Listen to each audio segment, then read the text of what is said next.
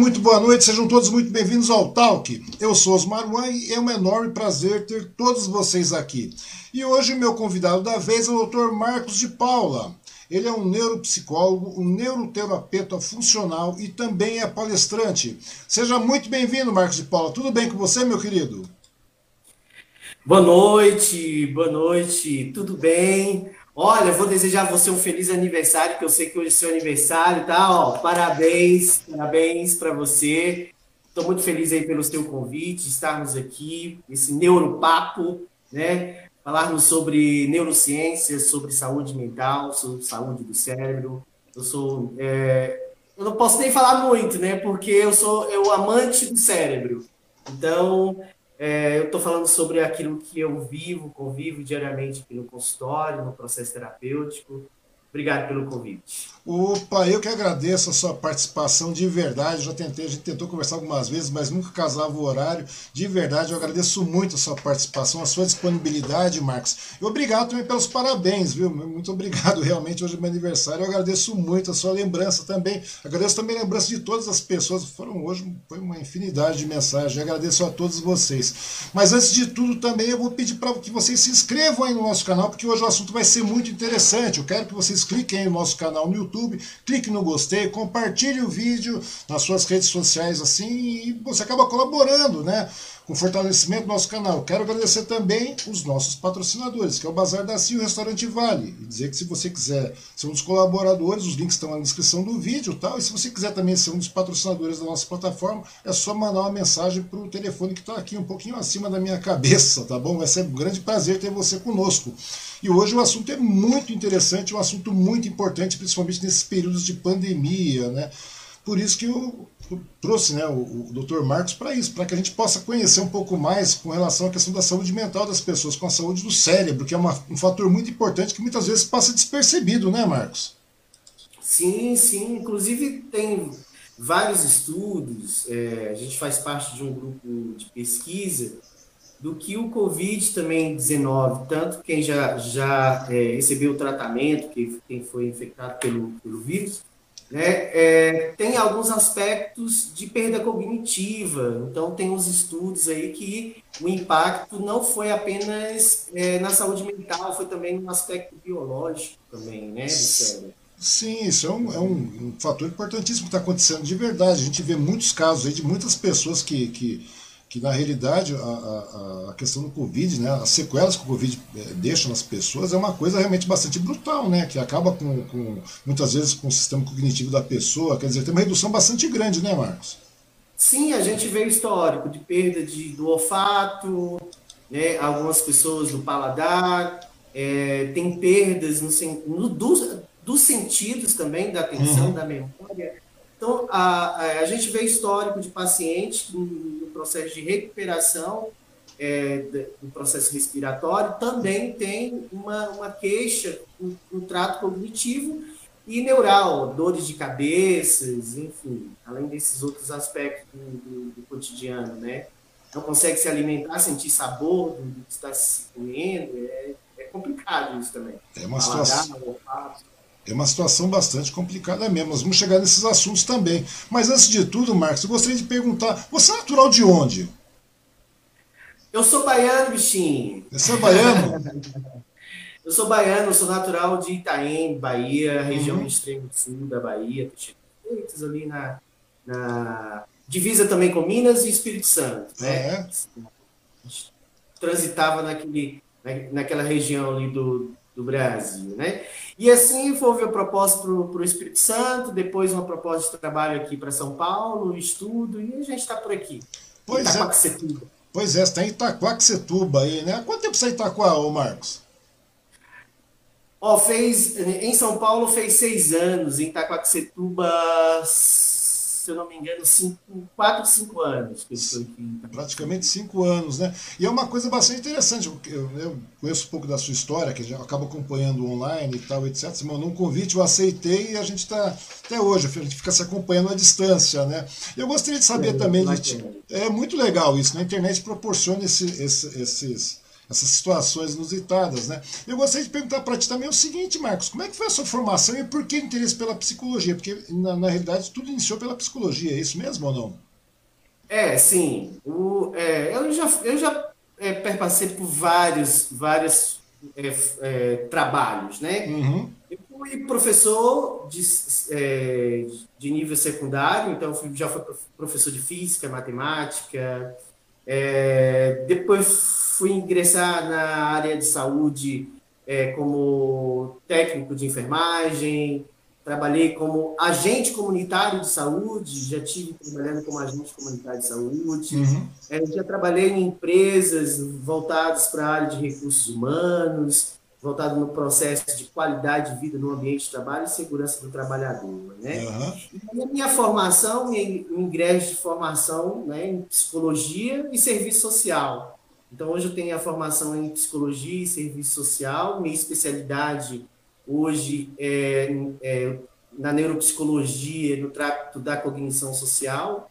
Hoje, meu campo de pesquisa, de estudo, de trabalho voltado dentro da saúde da mulher, na saúde mental da mulher e, e saúde da criança, especificamente autista, né? Uhum. Então, esse acaba sendo o meu foco dentro de consultório, foco de estudo, pesquisa, dentro do serviço social e dentro da psicologia. Né? Uhum. E por que essa, essa tendência para a psicologia? Né? Seu interesse também, logo em seguida, pela neuropsicologia, Marcos? Então, a gente está num, num, numa evolução de que a neurociência ela, ela trouxe muitas é, respostas a algumas perguntas, tanto em, em, todas as áreas da ciência. Né? Hoje, a gente não consegue visualizar a, a, as áreas né, no mercado de trabalho, de relações, do, do fazer, né, do fazer nosso diário, uhum. sem estar envolvido com a neurociência. O impacto dessas relações externas de trabalho, relações afetivas, de casa, do cotidiano, o impacto no cérebro, né? O impacto no nosso comportamento. Então, assim, as nossas relações, eu sou muito dentro desse contexto de que as nossas vivências, as nossas experiências nos possibilita, é, é, de certa forma, até essa qualidade de vida, esse bem-estar. Né? Uhum. Se a gente colocar dentro do contexto de bem-estar, hoje bem-estar é ter sua totalidade na saúde. Saúde Sim. física, mental, espiritual e social. Então, se a gente está falando de bem-estar hoje, procurando estabelecer isso, então, é, eu não conseguiria ver essa relação, porque dentro da, da universidade, psicologia, uhum. meu campo era pró-sociabilidade e biologia, que é voltado para o cérebro. Então, as minhas, minhas investigações, quando você vai descobrindo ali, no, no, você vai estudando, você vai tendo professores, mestres, que vai te conduzindo, de certa forma, o que você lê, o que você estuda, o que você experimenta. Uhum. Né? E aí a gente vai se descobrindo como, descobrindo, como vai, profissional, vai... na é verdade. Você como jornalista, você possivelmente né, deve ter passado por várias outras experiências. Isso constitui quem tu és hoje, como, como se faz hoje esse ser profissional que é você, né? Então, como a gente vai sendo construído ou construído nas nossas experiências, colegas de trabalho que nos ensina, um mestre na academia, até com o paciente. Até hoje eu, eu ainda estou aprendendo, eu sou um eterno aprendiz. É então, verdade. A neurociência é. é um eterno aprendizado, né? A grande verdade é essa, não é verdade? Porque não tem outro. É porque a gente trabalha dentro da neuroplasticidade. O que, uhum. que seria isso? O nosso é, é, é pensar da seguinte forma é, me fala aí de um grande cérebro, um cérebro que você é, mais é, é se identifica, por exemplo. Não, me identificar é difícil. Gosto muito de Einstein, mas eu não. Não, não vamos usar o Einstein. Imagina, muito, eu acho muito simpático. O Einstein. O seu cérebro não é diferente do Einstein. Dentro da nossa, da nossa ciência, a uhum. plasticidade neural que ele tinha é a mesma que você tem. Sim. Ou seja, todos nós, seres humanos, nascemos com a mesma capacidade intelectual biológica. Sim. Ou seja... Essas experiências, é esse ponto que é, é crucial. Né? Então, se a gente for para dentro de um ambiente que nos proporcione desenvolver essas habilidades neurais, haverá uma grande probabilidade desse desenvolvimento do gênio, vamos dizer assim. Uhum. Se a gente está usando o cérebro do Einstein como um gênio, como ele de fato é. Sim, na, realidade, na realidade, se você pegar Da Vinci, Einstein, todos esses grandes, é, é, de entre aspas, gênios, digamos assim, na realidade eles, eles tiveram um aproveitamento propício também, não é isso? Ou, ou seja, eles tiveram uma, uma, uma, possibilidade de utilizar isso aí também, não é verdade? Utilizar sua capacidade também? Sim, mas eles também não, não significava que eles não tinham, por exemplo, uma, uma síndrome, né? Uhum. Uma doença mental do tipo. É, tem dentro do, do, do, histórico que, que Einstein era, era, era um hiperativo, uma criança hiperativa. Né? Uhum. A gente tem história aí de, de grandes idealizadores, grandes que construíram grandes é, é coisas, fenômenos que estão aí para nós hoje, eles tinham as suas peculiaridades de saúde mental e biológica, mas nem nesse sentido o desclassificou para ser um, um grande criador, uhum. né? Então, ou seja, todo ser humano ele é biologicamente dotado desse potencial cerebral que é a neuroplasticidade. Uhum. E, uh, dentro da neuropsicologia, dentro da neurociência, a gente tem isso em evidência. Uhum. Então, a partir da neuroplasticidade é que vai ocorrer essa reabilitação da neuroterapia funcional, do qual eu trabalho. Então, assim, é, é base nesse sentido. Todo cérebro ele tem essa potencialidade que é a neuroplasticidade. Uhum. Né? O interessante também, né, o, o Marcos, é que hoje a, a, a neuropsicologia, no caso, né, a, a neuroterapia também é considerada por muitas pessoas na área da psicologia que é uma, é uma das áreas que mais cresce atualmente nos últimos anos. Né? A que deve esse crescimento assim? Você acha que chegou a necess... começaram a perceber a necessidade? Né? Então a gente vê muito pelas pesquisas e o uso da tecnologia. A gente está falando de, de estudos hoje, por exemplo, a gente tem a inteligência artificial. Uhum. Você ouviu falar do Watson? Sim. O Watson é uma tecnologia utilizada em grandes laboratórios de hospitais que consegue, por meio da inteligência artificial, é, é fazer um, um, diagnóstico mais preciso. Uhum. Né? Então, dentro dessa inteligência artificial, atrelado hoje que a gente tem dentro da neurociência, criou-se os métodos utilizando, por exemplo, o neurofeedback, a estimulação transcraniana, que é, é, vamos dizer assim, ele é muito antigo. A, a, neuromodulação terapêutica, ela vem de muitos anos, já era utilizada até mesmo em, em, em hospitais psiquiátricos antigos, né, que chamavam os, os choques elétricos uhum. para tratamento de esquizofrenia, eram utilizados. Hoje a gente tem método que pode ser utilizado e essa terapia é realizada em casa. Ela não pode ser realizada no consultório, Sim. mas ela pode ter sua continuidade sendo realizada em home care, em casa mesmo, pelo, pelo paciente. Uhum. Então, isso possibilitou muito. Com o avanço da tecnologia, vindo da indústria 4.0, que aí a gente já vê o uso da, constante da internet. Sim. É, terapia à distância, que a gente consegue fazer por teleterapia, teleconsulta. Então, por meio disso, é, é, vem já sendo estudado por muito tempo. Hoje eu faço parte também da Associação Brasileira de, tele, de Teleconsulta, de, de educação voltada para a saúde, né? Uhum. Esse aspecto. E, e, e as, os estudos ela vem revolucionando muitas áreas. Não seria diferente a neuropsicologia não se revolucionar nesse sentido, né? Então, da, e um, de, um, detalhe, um, detalhe, que você citou já, que eu queria até te perguntar, Marcos, é com relação à neuropsicologia infantil. Você citou isso de uma maneira bastante é, enfática aí, né? Daí a gente sabe que tem a neuropsicologia infantil, tem a neuropsicologia em adultos, também tem a neuropsicologia que o pessoal chama de forma acadêmica, não é isso? Como é que funciona? Sim, Qual a diferença entre essas, essas, esses tratados da neuropsicologia? Porque é, obviamente. Então, porque, na verdade, assim, a, a neuropsicologia ela vem dentro do, de tra, do tratamento neurológico, né? então ela vem fazer a ponte dentro da, neuro, da neurologia, uhum. dentro da psiquiatria e da psicologia. Então ela vem buscar fazer tanto o estudo do aspecto é, biológico, comportamental e dentro dessas especificidades o desenvolvimento cognitivo, né? E aí a gente tem as regiões do cérebro, por exemplo, uma pessoa que teve um AVC. ela pode ter perda motora, ela pode ter alguma perda motora. Isso dentro do, do, do, contexto cranial, a gente tem a divisão onde que há uma região, a neurociência mostra isso, uma região que é, afeta diretamente. Por exemplo, uma isquemia são uhum. vasos. Então a Sim. gente está falando de nível biológico, né? Neuronal, neurônios, nível biológico celular. Quando a gente fala da psiquiatria, a gente, a psiquiatria ela tem o domínio da, da química do cérebro, né?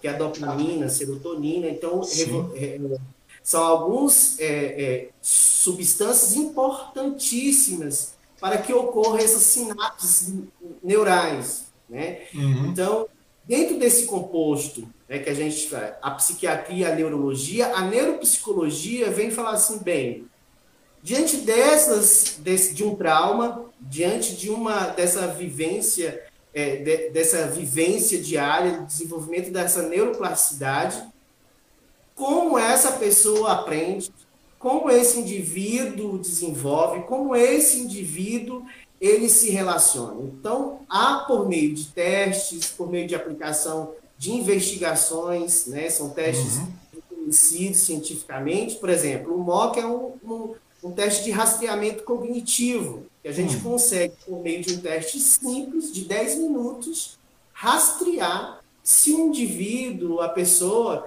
ela tem algum comprometimento em algumas áreas, nas áreas funcionais, né, de execução, de memória, de atenção, e por ali a gente consegue é, definir um score e dizer assim, bom, está acontecendo alguma coisa com esse indivíduo, dentro de um padrão. Né? Ou seja, é, é, é, é, a linha de partida para um, um diagnóstico, digamos assim, para uma investigação mais aprofundada, não é isso? Isso, exatamente, exatamente. Então, o teste de rastreamento cognitivo, ele vai trazer isso. Por exemplo, para você, vamos supor que fazendo um teste contigo. Uhum. Existe, existe um padrão, ele não é um diagnóstico, ele, é um ele rastreia o que possivelmente possa estar acontecendo contigo nas Sim. suas funções executivas, na sua memória, na sua atenção. Se o score, hoje no Brasil, o score é, do teste é de 30 pontos. No Brasil, se chegar a 26 pontos, é considerado dentro da sua normalidade, ou seja, o indivíduo não está com nenhuma queixa voltada para alguma área é, das funções cognitivas. Uhum. Se for abaixo de 26 pontos, é, aí é, é, verificado dentro do teste, porque cada, te, cada área tem um, um, uma atividade específica para ser testada, e a gente vai identificar onde que foi a falha de pontuação e um, uma anamnese com o paciente a gente consegue orientar, por exemplo. Uhum. É, se o déficit for um, um score baixo, pode ser insônia, entende? Se for aspecto de voltado para a memória, pode ser o início de um Alzheimer, a gente consegue identificar o início de uma, de uma demência ou o aspecto emocional de uma depressão ou uma ansiedade que já está a, ocasionando perda cognitiva ou uma disfunção que a gente chama de disfunção cognitiva. Uhum.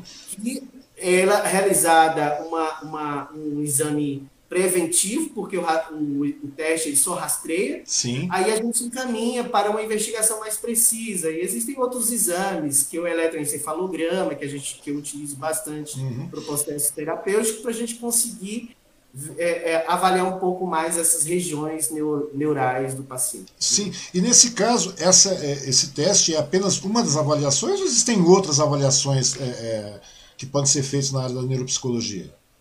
Tem diversos, tem, olha, porque assim, dependendo é, da demanda. Uh Sabe por que eu pergunto, é, doutor? É feito. Porque eu, porque é, por exemplo. Uh Sabe por quê? Sem querer interromper. Mas é que tem muitas vezes, a gente vê um, um caso que. É, muitas vezes eu acho que um tratamento, que eu consigo é, é, ver isso no, no, seu trabalho, no desenvolvimento do seu trabalho, que muitas vezes, uma, através de uma, uma, uma, avaliação neuropsicológica, você consegue dar definições, você consegue, como você falou, dar uma linha de partida e você iniciar um tratamento, porque muitas vezes a pessoa tem qualquer, é, é, qualquer coisa que, que, que, seja qualquer distúrbio, qualquer coisa que venha acontecer, muitas vezes ela é encaminhada direto para um psiquiatra. O psiquiatra automaticamente já faz medic, é, é, cai para medicamento, né? já enche a pessoa de, de remédios depressivos e etc. E, e outros, eu já vi isso aí em casos de família é, mesmo. Essa é uma conduta, então isso aí é uma conduta que vai de cada profissional, né? Uhum. Então, assim, por exemplo, Tem psiquiatra que tem conhecimento dentro da demanda que ele recebe no consultório de ter uma precisão. Bem, eu tenho, uma, eu tenho um suposto diagnóstico de TDAH, uhum. isso com infinidade de déficit de atenção. Para ele ter certeza de, de que fato está ocorrendo isso, ele pede uma, uma das avaliações dos exames que ele pede, esse de, essa avaliação neuropsicológica. Uhum. Dentro da avaliação neuropsicológica, se uma pessoa é, ela tem indícios, indicadores de TDAH, déficit de atenção e hiperatividade, duas coisas ela vai apresentar no, no exame neuropsicológico. Várias coisas, mas uma delas que a gente presta bastante atenção é a memória e a atenção, que é testada dela. É, claro, o teste é realizado sem envolvimento, é, é dentro do consultório, tem toda uhum. uma, uma regra ali de, de, de, de, se garantir a efetividade desse teste, né? É, a gente tem que ser um profissional habilitado nesse sentido para poder conseguir garantir a efetividade e uma precisão do teste. Mas não fica só nisso. Então, vai muito da conduta do profissional que inicia o atendimento desse, desse paciente, né? Então, pode vir uma demanda tanto do psiquiatra, como do neurologista, como até mesmo do colega psicólogo, que não tem especialidade em neuropsicologia, ele pede para ter certeza de que um diagnóstico é, é, e o tratamento é, é o melhor indicado. Então, uhum. a necessidade de ter uma precisão no diagnóstico do paciente não é na intenção de colocar ele numa caixinha, dizer, ó, oh, você vai morrer com isso. Não. Isso que você está encontrando dificuldade no seu dia a dia, de relacionamento dentro de casa, de concentração, que você não consegue nunca terminar nada na sua vida, talvez a gente está falando com alguém aqui que isso acontece comigo. Muitas vezes eu inicio o processo, muitas vezes eu inicio o processo e não termino. Isso acontece comigo. Então, verdade. possivelmente pode ser que esteja acontecendo com você. Você foi uma criança hiperativa, pode descobrir que você tem um déficit de atenção e ser tratado isso. É isso que eu estou querendo colocar. Uhum, é verdade. Então, um diagnóstico, você ter é, saber que você tem essas dificuldades no seu cotidiano, uhum. possa ser que seja algo é, realmente a nível neurológico, a neuropsicológico. Ou seja, existe um nível dentro de uma normalidade, digamos assim também, né, doutor? Porque existe é uma normalidade que acontece. Padrão, existe um padrão. A gente sempre estabelece dentro das pesquisas e vem avançando a neurociência, vem avançando a cada dia, e dentro da uhum. neuropsicologia vem surgindo vários outros testes e ratificando uns e, e, e e criando outros, para exatamente trazer essa precisão, essa, essa realidade. O que a gente precisa dizer? Que isso são métodos científicos. A gente não está falando aqui de algo criado por Dr. Marcos ou criado Sim. por alguém. São criados a nível científico, né? Então, a gente utiliza de, de, de, de métodos que já são estabelecidos a, a, a, e utilizados a nível é, acadêmico por muito tempo e uhum. cada vez mais evoluindo a, esse campo de pesquisa. O autismo, por exemplo, é uma, uma grande incógnita para todas as áreas. E o autismo ele é tratado por uma equipe multidisciplinar, então não existe um profissional que vai dar conta do universo de questões que esse indivíduo, que essa pessoa com a personalidade, com a competências e habilidades a se desenvolver no núcleo familiar, né? Uhum. Então, assim, é, a gente precisa compreender que esse ser humano como é, é igual a mim e a você. Só que ele tem umas especificidades de, aprender, forma de aprender, forma de relacionar, que é diferente do padrão. Entende agora? Sim. Então, é, é, é sempre pesquisado dentro de um grupo de padrão e como é que essas pessoas se comportam para a gente criar ali, então, o indicador se está dentro da, né, da normalidade ou está alterada. Uhum. Né? É, e, e, quando, e, quando está, e quando ele tem uma alteração, ou seja, toda a vida dessa, desse sujeito se torna bastante complicada, né, doutor? Porque existe um padrão, aquilo que você falou, existe um padrão. É normal esquecer, é normal às vezes a gente perder o foco, é normal a gente às vezes ter um tanto de euforia, ser um tanto quanto eufórico, ser hiperativo em alguns casos. Medo, o medo, o medo. a tristeza, são, são emoções, são sentimentos, são comportamentos que em determinado tempo é compreensível, é dentro da, que a gente chama dentro da sua normalidade. Então, quando excede, por exemplo, a tristeza, da melancolia, a gente vai para o quadro de depressão. Uhum. Quando a gente vai para um quadro de muita euforia, né, de muita inquietação, a gente vai para um quadro de ansiedade. Né? Então a pessoa acaba se desenvolvendo ansiedade. Mas dentro disso, a gente tem vários outros, né? segundo o, o, o DMS da, da, saúde mental, né? A, na, na psiquiatria, a gente tem ali vários transtornos. Então, dentro desses transtornos, a gente busca é, é, ser mais preciso no diagnóstico com o paciente para a gente saber o que, que realmente está sendo tratado. Hum, né? E da forma então, como é ser tratado, né? E dar prioridade ao, ao processo, porque assim, é, é, há uma evolução. Tanto evolui de forma negativa, como evolui de forma positiva. Então a gente precisa ter as nuances Diz que a avaliação neuropsicológica é muito importante, uma avaliação neuropsiquiátrica, uma avaliação neuro, com neurologista, se tratando da saúde do cérebro, é muito importante.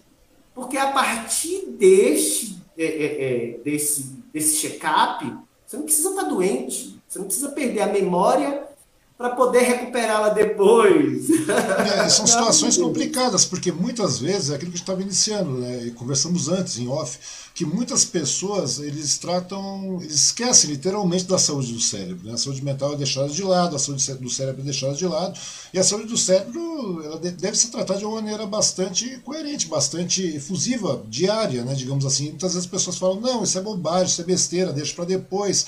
E não é assim o negócio, né? E, e é como você falou, isso pode evoluir para quadros realmente graves, não é verdade? Ó, esse dia 22 de julho foi o Dia Mundial da Saúde do Cérebro, uhum. né? E a cada ano se escolhe dentro da Sociedade de Neurologia, de Neuropsicologia, escolhe uma temática. Esse ano foi esclerose múltipla, né? São doenças raras, mas está no campo da neurologia. Uhum. E se você identificar, na saúde pública não se oferece tratamento para essa complexidade, né? A gente vê que medicação de alta complexidade oferece mais o tratamento que é multidisciplinar e não, não se consegue hoje, é muito difícil. É muito se, difícil, e por que né? se dá essa dificuldade toda?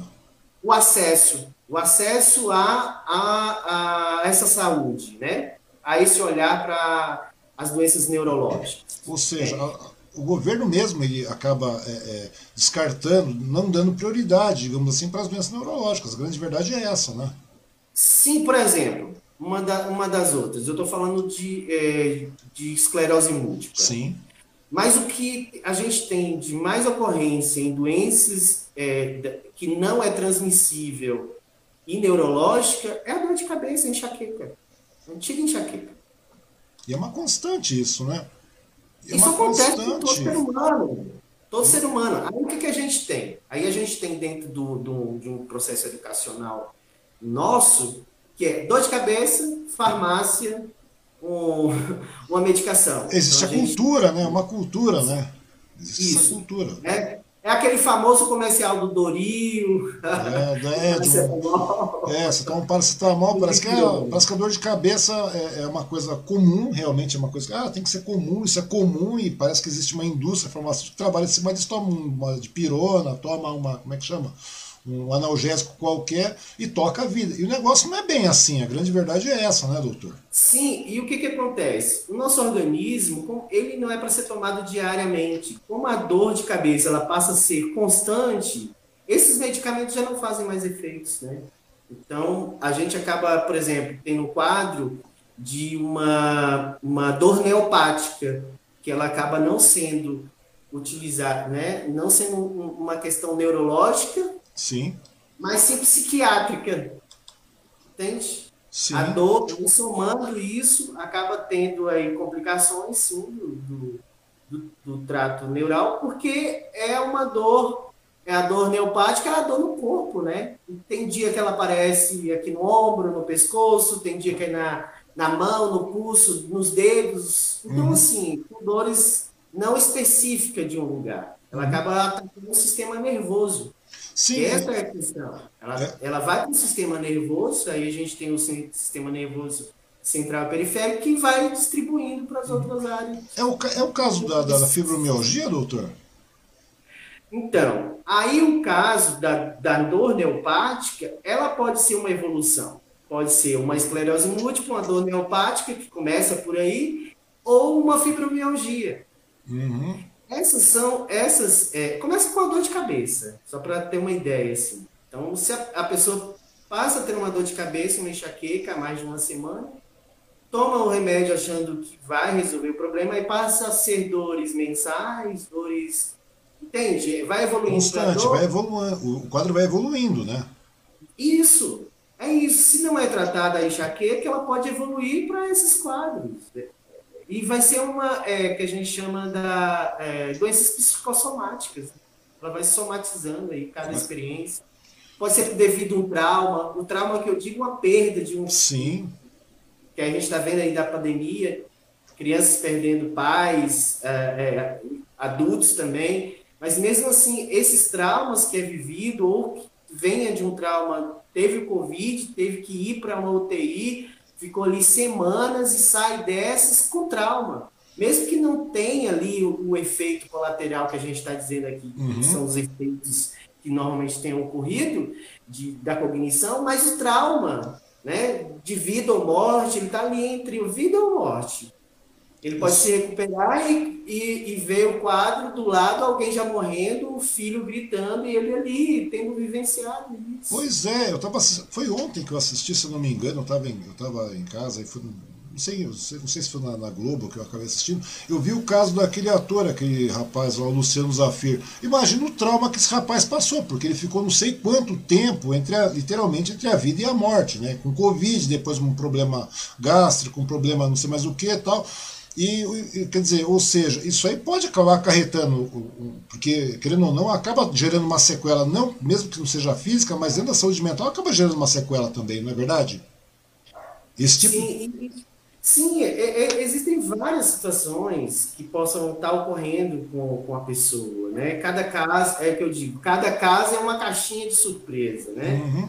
A gente, mesmo que a gente tem dentro desses padrões de comportamento, mas cada pessoa vai trazer a sua história, sua história de vida. Cada uhum. pessoa vai trazer a sua vivência desde o feto, desde dali da, do, do seu, seu do, do, do, embrião, vamos dizer assim, desde o da sua, do seu surgimento ali embrionário, da concepção biológica até a, o seu nascimento, após o nascimento, o ambiente. É, tem gente que já é rejeitada dentro do ventre da mãe, né? Então, a gente tem aí um aspecto né, que, de experiência. Ou seja, tem outros que vão vivenciar outras experiências após nascer, um abandono após nascer também pode uhum. ser um trauma. Então, cada indivíduo vai trazer nas seus aspectos históricos essa vivência, essa experiência que vai transformando esse cérebro, que aí eu volto, com essa neuroplasticidade construindo essas ondas, que aí vai desenvolver um, um, caso de uma patologia, pode ser um esquizofrênico, o autismo, o, o, o é... aí vai tem diversos transtornos que pode ocasionar. Ou seja, uma pessoa totalmente saudável, né? Não significa que ele não está totalmente saudável, que ele também não, não, vai, não vai ser inteligente. É isso uhum. que eu estou querendo dizer. Sim, né? claro, claro. É aquilo que a gente estava conversando com relação a Einstein, por exemplo, que era hiperativo e tudo mais, e mesmo assim não deixou de ser saudável, não deixou de ser inteligente e tudo mais, não é verdade, doutor? Mas me conta uma coisa, o senhor está falando muito com relação à questão da, da pandemia. Como é que está a saúde mental do brasileiro nesse período de pandemia, através das suas experiências, da sua vivência, do seu dia a dia? Como é que você está vendo isso aí? Olha, potencializou muito mais aquilo que não estava anteriormente, veio, veio aparecer agora, ser evidenciado mais a fundo. Uhum. O que a gente tem dentro do nosso comportamento é, é que a, a, fragilidade, ou seja, onde está a nossa grande fragilidade? Hoje nós estamos lutando por sobrevivência. O fantástico Sim. do nosso cérebro, dessa plasticidade, é que ele, nós temos sobrevividos há muitos, há muitas outras pandemias já ocorreram, há muitos desastres que nós já, já vivenciamos. Então, assim, pelo fato histórico, se a gente for levantar, nossos pais já passaram por alguns tipos de, de restrições, né? Sim. A gente viu que teve outras, outras doenças aí que alastraram é, é uma, uma nação, né? Tiraram muitas vidas. Essa, essa veio também a tirar muitas vidas nesse sentido. uhum. mas nós sobrevivemos. Né? Nós conseguimos sobreviver. O grande, é, o, eu acho magnífico, por isso que eu digo para você que a gente consegue fazer reagir frente a essa diversidade, né? Frente a, a algo que nos coloca em risco, a gente a gente age, o, o, a gente está agindo. O ser humano então, consegue assim, se adaptar, né? Isso, exato, exato. E aqueles que não conseguem fazer essa adaptação de comportamento, né, de uso da máscara, álcool gel, a gente está falando de coisas de higiene básica. Uhum. A gente não está falando aqui de coisas de bicho de sete cabeças. De sair do banheiro, lavar a mão, de usar algo. Então, assim, a gente está falando de higiene. Algo que é ensinado dentro de casa. Então, a gente tem, vai para uma diversidade, no sentido de ver muitas pessoas próximas morrendo, e ao mesmo tempo falar assim, eu preciso reagir. Né? Aí a gente vê logo no início a solidariedade de várias pessoas, mas essa solidariedade ela acaba sendo temporal. Muitas coisas que a gente viu lá no início a gente se perdeu agora. Né? Então a gente vê muitas, muitas pessoas ainda sem aquele cuidado. Você vai num restaurante, ainda as pessoas tendem a comportar sem a higienização devida. Então, assim, tem é, supermercados, por exemplo, eu, eu pego o trem. Então, Sim. dentro do trem, deveria ter em cada entrada e porta um potinho de álcool gel. Não tem. E se você for nas estações, também não tem distribuída. Então, assim, eu estou falando do setor de algo público. Sim. Então, se exige muito do comportamento humano, nós é, reagir é, é, nesse sentido, mas os, os, órgãos que são os órgãos deliberadores e, e, e, e empresários, eles não estão comprometidos nesse sentido. Então, a gente vê também que os empregados trabalhando em home office, eu estava agora há pouco, antes de entrar aqui contigo, Sim. eu estava no grupo de estudo que a gente está trabalhando, né? É, estu, estudando esse comportamento né, de home office, o, o, tra, o trabalhador voltando para agora, tem que, tem que ter o seu tempo em casa, gastar sua energia, sua internet, seu computador, para enriquecer um cara que, que que não está nem aí para sua saúde mental, física. É, a grande verdade é essa. Esse, é, esse é um tema recorrente que nós conversamos constantemente aqui na, na, na, plataforma com relação a isso, né? Que muitas vezes é, é, aquilo que a gente acaba falando. Você acaba trabalhando demais em alguns aspectos e você é, e, e, e nessa correria, nesse dia a dia, principalmente esse impacto de pandemia e tudo mais, você não se dá conta de que algum, alguns fatores devem ser pesados e deixam de ser, né? Nós deixamos de fazer essa pesagem, não é verdade? Sim. E outra coisa, e, e, que a gente submete a tal coisa, a, a, a, isso, porque o boleto chega em casa, o aluguel chega, se você tem um empréstimo, vai chegar, é, você vai pagar a conta de água, você vai sobreviver como? Se você não submete a algo que está imposto pelo mercado. Então, se você não vai é, é, se comportar dessa forma, você acaba o quê? É, você acaba entrando numa situação complicada, né? Então, aí, aí, por exemplo, aí, aí, a gente aumenta o, o número de, de, de gente é, é, no Bom Prato. Uhum.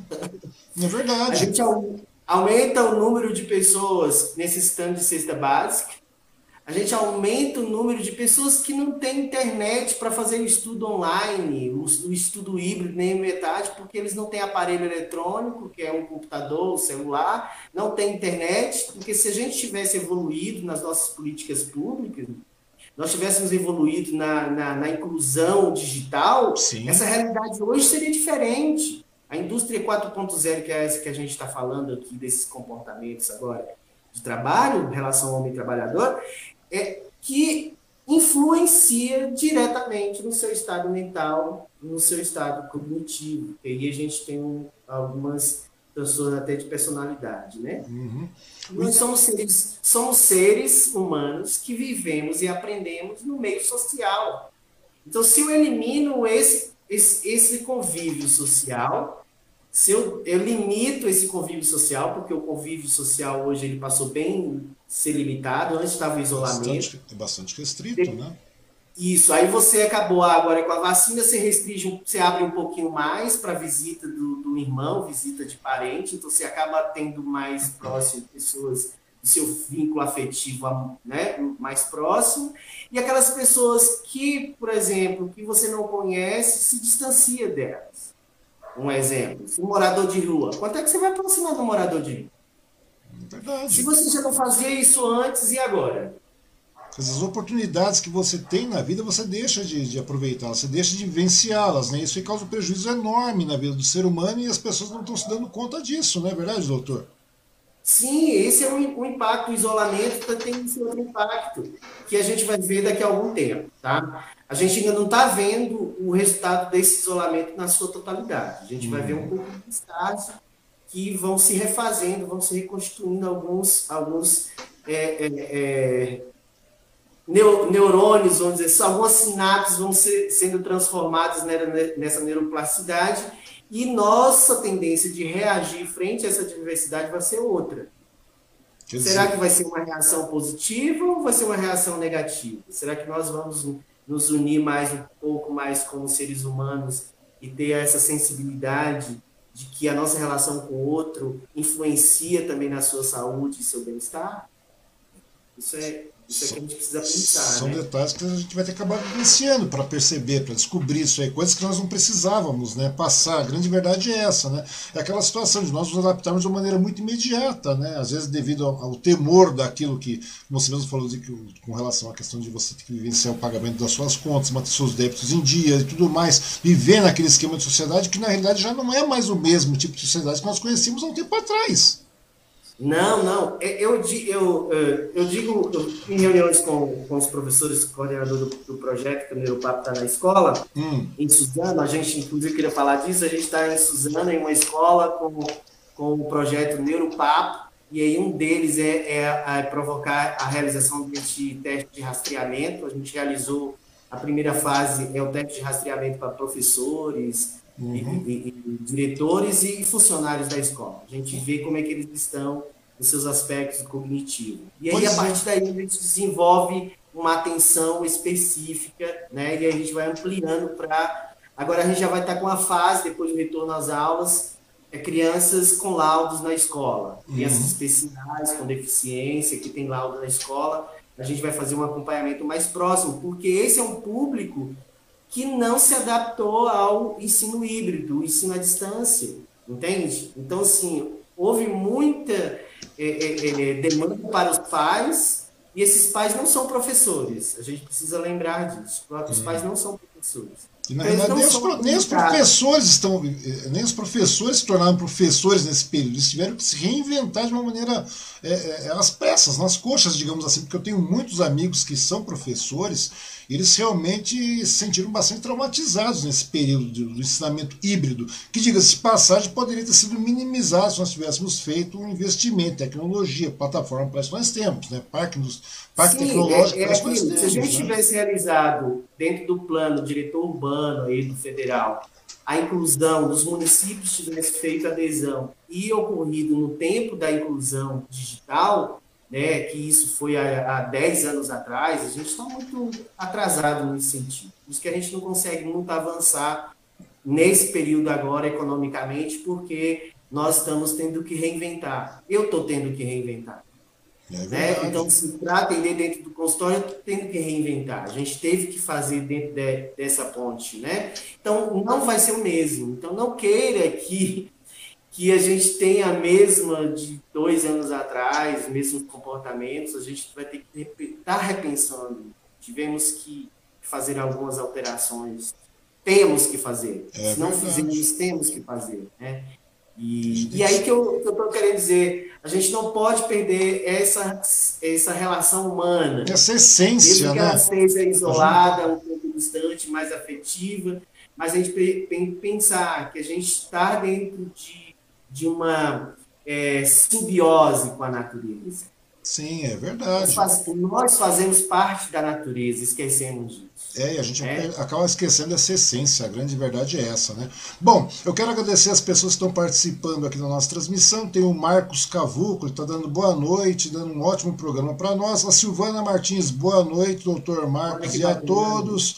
A Sandra Gonçalves, nossa mente tem o poder de nos manter bem em qualquer circunstância. É, é o bem-estar é o bem-estar psicologicamente, emocionalmente que faz a diferença. Com relação à pandemia, vejo como uma crise mais sanitária que qualquer outra coisa. Estamos presenciando milhares de mortes por um vírus que morre com água e sabão. não me conformo com isso. É complicado. Né? Não, né? mas aí dentro do que, que, a gente fala, é um comportamento de vigilância sanitária. Né? É verdade, é então, verdade. É, se você não tem a prática de higiene sanitária dentro da, da sua casa, na rua, por exemplo. Uhum. Muito lixo na rua. Quem é que joga lixo na rua? Verdade. Muito lixo no Alto Tietê, por exemplo. Quem joga o lixo no, no Tietê? Somos nós, seres humanos. Então, a nossa relação simbiótica com a natureza, ela está dando essa resposta para nós. Acaba gerenciando isso aí, né? Ou seja, é tudo nada mais do que um reflexo. A grande verdade é essa, né, doutor? A gente tem que começar. A... Na realidade, é uma questão de repensar a situação toda, né? Esse Sim, é nós, estamos fazendo, nós estamos fazendo, incrível que pareça, nós estamos fazendo isso há, há dois anos, né? Pois Porque é. A gente está discutindo isso aqui online, tem várias conferências ocorrendo a nível mundial, participei de muitas outras é, uhum. dentro da perspectiva de volta às aulas, que é minha preocupação muito nesse sentido também, porque a gente fala muito da escola, é, mas como a escola, os pais transferiram a educação moral para a escola, mas a escola não é para a educação moral, é Sim. é para desenvolvimento do intelecto, é desenvolvimento do cérebro.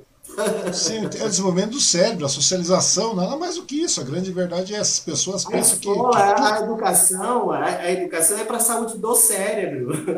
É, a verdade é essa mesmo. E é interessante isso, doutor, porque é, voltando à questão da escola novamente, né, que eu estou vendo que você tem um trabalho bastante. É, é, é atento com relação à questão do neuropapo na escola, como você citou, né? A gente vê que é, você sendo um dos coordenadores, você começa a verificar a questão da, da garotada, principalmente agora, que nós vamos ter volta às aulas, agora, se não me engano, está agendado para agosto, né? Eu queria saber do senhor como é que o senhor vê esse retorno às aulas com esse número tão ínfimo de, de, de imunizados por completo, aí, com duas doses e tudo mais, ou dose única, seja o que for, porque a gente está. E nós temos o quê? Metade da população vacinada com uma dose, digamos assim. Mas o que resolve? A gente está vendo variantes, a gente está vendo um monte de coisa tal. E sem contar que a garotada está toda, é, é, é, querendo ou não, entre aspas, impactada, traumatizada, os familiares, os professores, também os educadores no, no âmbito geral. E é, é aquilo que você falou, né? A educação no geral não tem investimento. Nós, se nós não temos é, não temos, não temos álcool gel no, na, na, na, entrada numa estação ferroviária, não vamos ter álcool gel também numa escola. A gente não tem estrutura sanitária numa escola. Como é que você está vendo esse retorno às aulas aí, doutor? Olha, é, minha previsão, aí a gente vai falar de agora previsão do Marcos. Né? Sim. Então, vou estar falando com o doutor Marcos. Sim. Vou estar falando a minha opinião agora como, como cidadão nesse, nesse sentido, né? Vai ser um desastre. Vai ser um desastre. Vai ser um desastre. Porque a gente não tem, a, a, a equipe educacional não está preparada. A comunidade, eu não vou falar equipe educacional. Uhum. Para um pouco melhor e eu, eu não, não, fazer um julgamento alheio. Uhum. A comunidade escolar não está preparada. A vacina não é o ponto-chave apenas. É um dos. Um dos. dos primordiais para abertura da escola no geral. Mas não, ele sozinho não vai resolver. A vacina sozinha não resolve. A gente tem uma, uma, uma situação nesse sentido. Né? Porque a vacina ele vai dar um, um cargo de consciência. Ah, pronto. Então agora eu vou, vou porque eu tomei a vacina.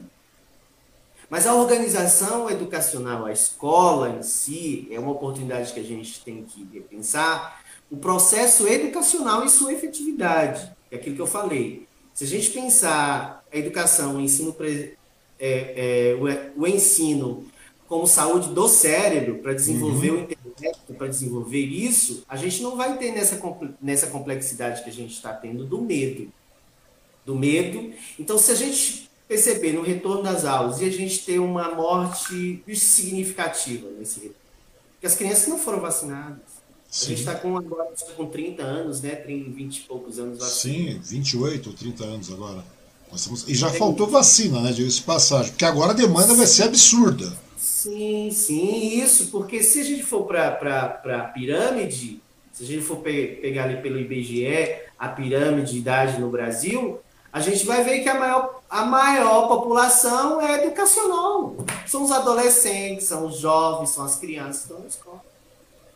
Esse é o grupo maior. Então, por que eu, eu, eu agora não sou a favor do retorno às aulas presenciais? A gente precisa pensar na educação à distância, torná-la efetiva, Aprimorá-la, né? Trazer, trazer para a pauta de discussão governamental a inclusão digital. Nós temos uma exploração de uma rede de, de, de internet de banda larga de empresários que estão ganhando a roupa de dinheiro e não estão entregando o serviço que é devido. Por exemplo, as escolas elas contratam um serviço, porque elas contratam serviço de internet. Uhum. Você entra numa sala, você não tem internet lá na sala. São alguns lugares que se pegam. Então, assim, o sinal não não consegue na escola toda. Imagine, hoje com, com as escolas ensino híbrido, a, a nossa internet está chegando pouco mais, menos do que é contratada. A velocidade eles não conseguem. Sim, até porque tem. inclusive, até o presidente vetou, né? atrás, conversando com, com alguns diretores, por exemplo, da Claro, é, da área de responsabilidade social. Uhum. A Claro tem um compromisso aí, pelo que eu venho acompanhando, de aumentar os níveis, principalmente na, nas escolas, níveis de banda larga. Acho que é a única empresa que tem, é, acho que é 5, né? 5G, alguma 5G, coisa assim. trabalha com é, uma política então, de 5G nova. Então, para a né? gente conseguir ter sucesso nessa educação à distância, que é um investimento que eles não querem fazer, que é essa inclusão digital. Internet em todos os lugares, em todas as redes, locais públicos, por exemplo de, de Wi-Fi, que as outras pessoas pudessem também ter acesso ali, numa praça, por exemplo, você sentar ou parar para mandar uma mensagem, pegar um, 9, um, um 99, um Uber, enfim, você cria várias possibilidades das pessoas se transitarem de forma muito rápida.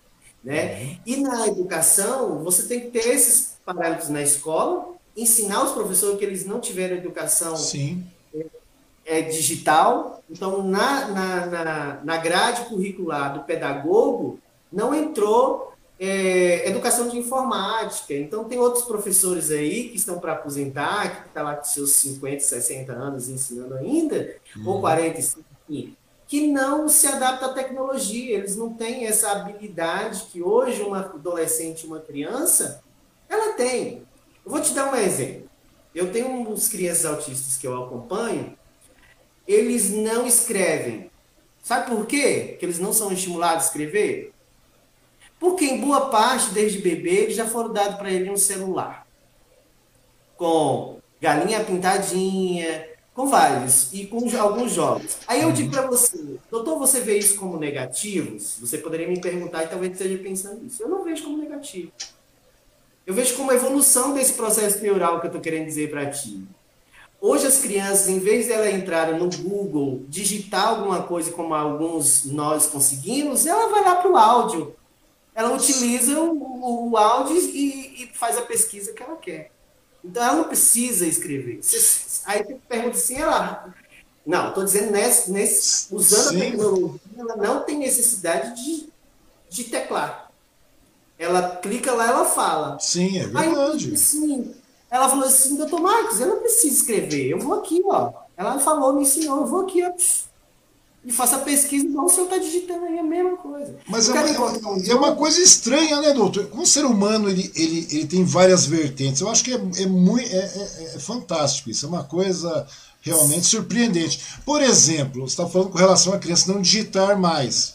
Né? É, tudo bem que é o mensageiro, nós temos, vamos falar de WhatsApp, por exemplo, que é um dos mensageiros de alta, que, né? inclusive nós conversamos por mensagem aí, e, e é, muito, é, incrível como muitas pessoas preferem utilizar mandando como se fosse um recado de voz, sendo que você tem a possibilidade de você realmente poder ligar para a pessoa e conversar em tempo real, mas a pessoa é incrível, né? Você não, passa. incrível que pareça o comportamento o hoje é que a gente não quer receber mais ligação. Você manda mensagem do, do, outro, você manda mensagem pro WhatsApp, viva voz, ele acelera se for uma mensagem. Igual eu tenho amigos que mandam mensagem de, de 20 minutos. Uhum. E você não tem tempo para estar tá, tá, tá ouvindo tudo, mas aí você coloca no, numa velocidade. Tem todas essas habilidades que foram foram criadas. O que eu estou querendo dizer, assim, não, é, mas é estranho, né? É estranho para os caminhos que o ser humano ele vai se distanciando daquela essência que você falou, né? De certa forma. Não é verdade? Não, mas é isso que eu estou querendo dizer para ti. A neuroplasticidade, o nosso cérebro permite isso. Entende? Então não significa que essa pessoa não aprendeu, ela não sabe. Pelo uhum. contrário, ela tá, a habilidade dela foi desenvolvida para utilizar outros tipos. Por exemplo, o tempo que eu vou fazer isso, eu ganho agilidade e vou me, me, me permitir fazer outra coisa. Vou permitir experimentar outra coisa nesse, nesse tempo em que uhum. eu dinamizo a, a utilização do, da voz, enfim são alguns, alguns é, é, ganchos que a gente vai constituindo nesse comportamento. Porque, por exemplo, se a internet aqui, nós estamos fazendo essa transmissão, se a internet não for bacana nesse processo, vocês vão estar vendo um, um, me ouvindo atrasado. Sim, vendo Então, é uma cópia, a tecnologia é uma cópia, a inteligência artificial é uma cópia do nosso cérebro. Foi pensado essa parâmetro foi pensado, o cérebro humano, a inteligência artificial, né? É, é isso que foi criado. Então, assim, não é diferente, por exemplo, de você perder a memória do seu, do seu celular com o passar do tempo. Tem gente que vai falar assim, a memória do meu celular não vai durar muito tempo. Por que não vai durar muito tempo? Tem um monte de imagem salva, um monte de vídeo salva. Então, imagine, seu celular não dorme. O ser humano precisa dormir para poder os, a sua memória, aquilo que vivenciado durante o dia, ter uma estabilidade durante o sono, que eu sou é recomendado para o adulto oito horas de sono, é, no mínimo. É, eu estava conversando a, respeito criança, disso. Né? O ser humano necessita dormir pelo menos um terço da vida. Ele é feito dessa maneira. A grande verdade é essa, né, sim, né, doutor? E uma, uma coisa, um dado para ti agora. Criança precisa dormir mais que isso no mínimo 15, 20 horas. Dependendo da idade da criança. E sabe quantas crianças, que horário as crianças estão indo dormir? Lá para meia-noite, tem que acordar 7 horas ou 8 horas para ir para a escola. Então ela dorme como no horário, no, no horário do adulto. Nós, adultos, queremos que as nossas crianças durmam no mesmo horário que nós, não é bem assim. Ou seja, nesse meio tempo essa evolução está meio errada, não, doutor?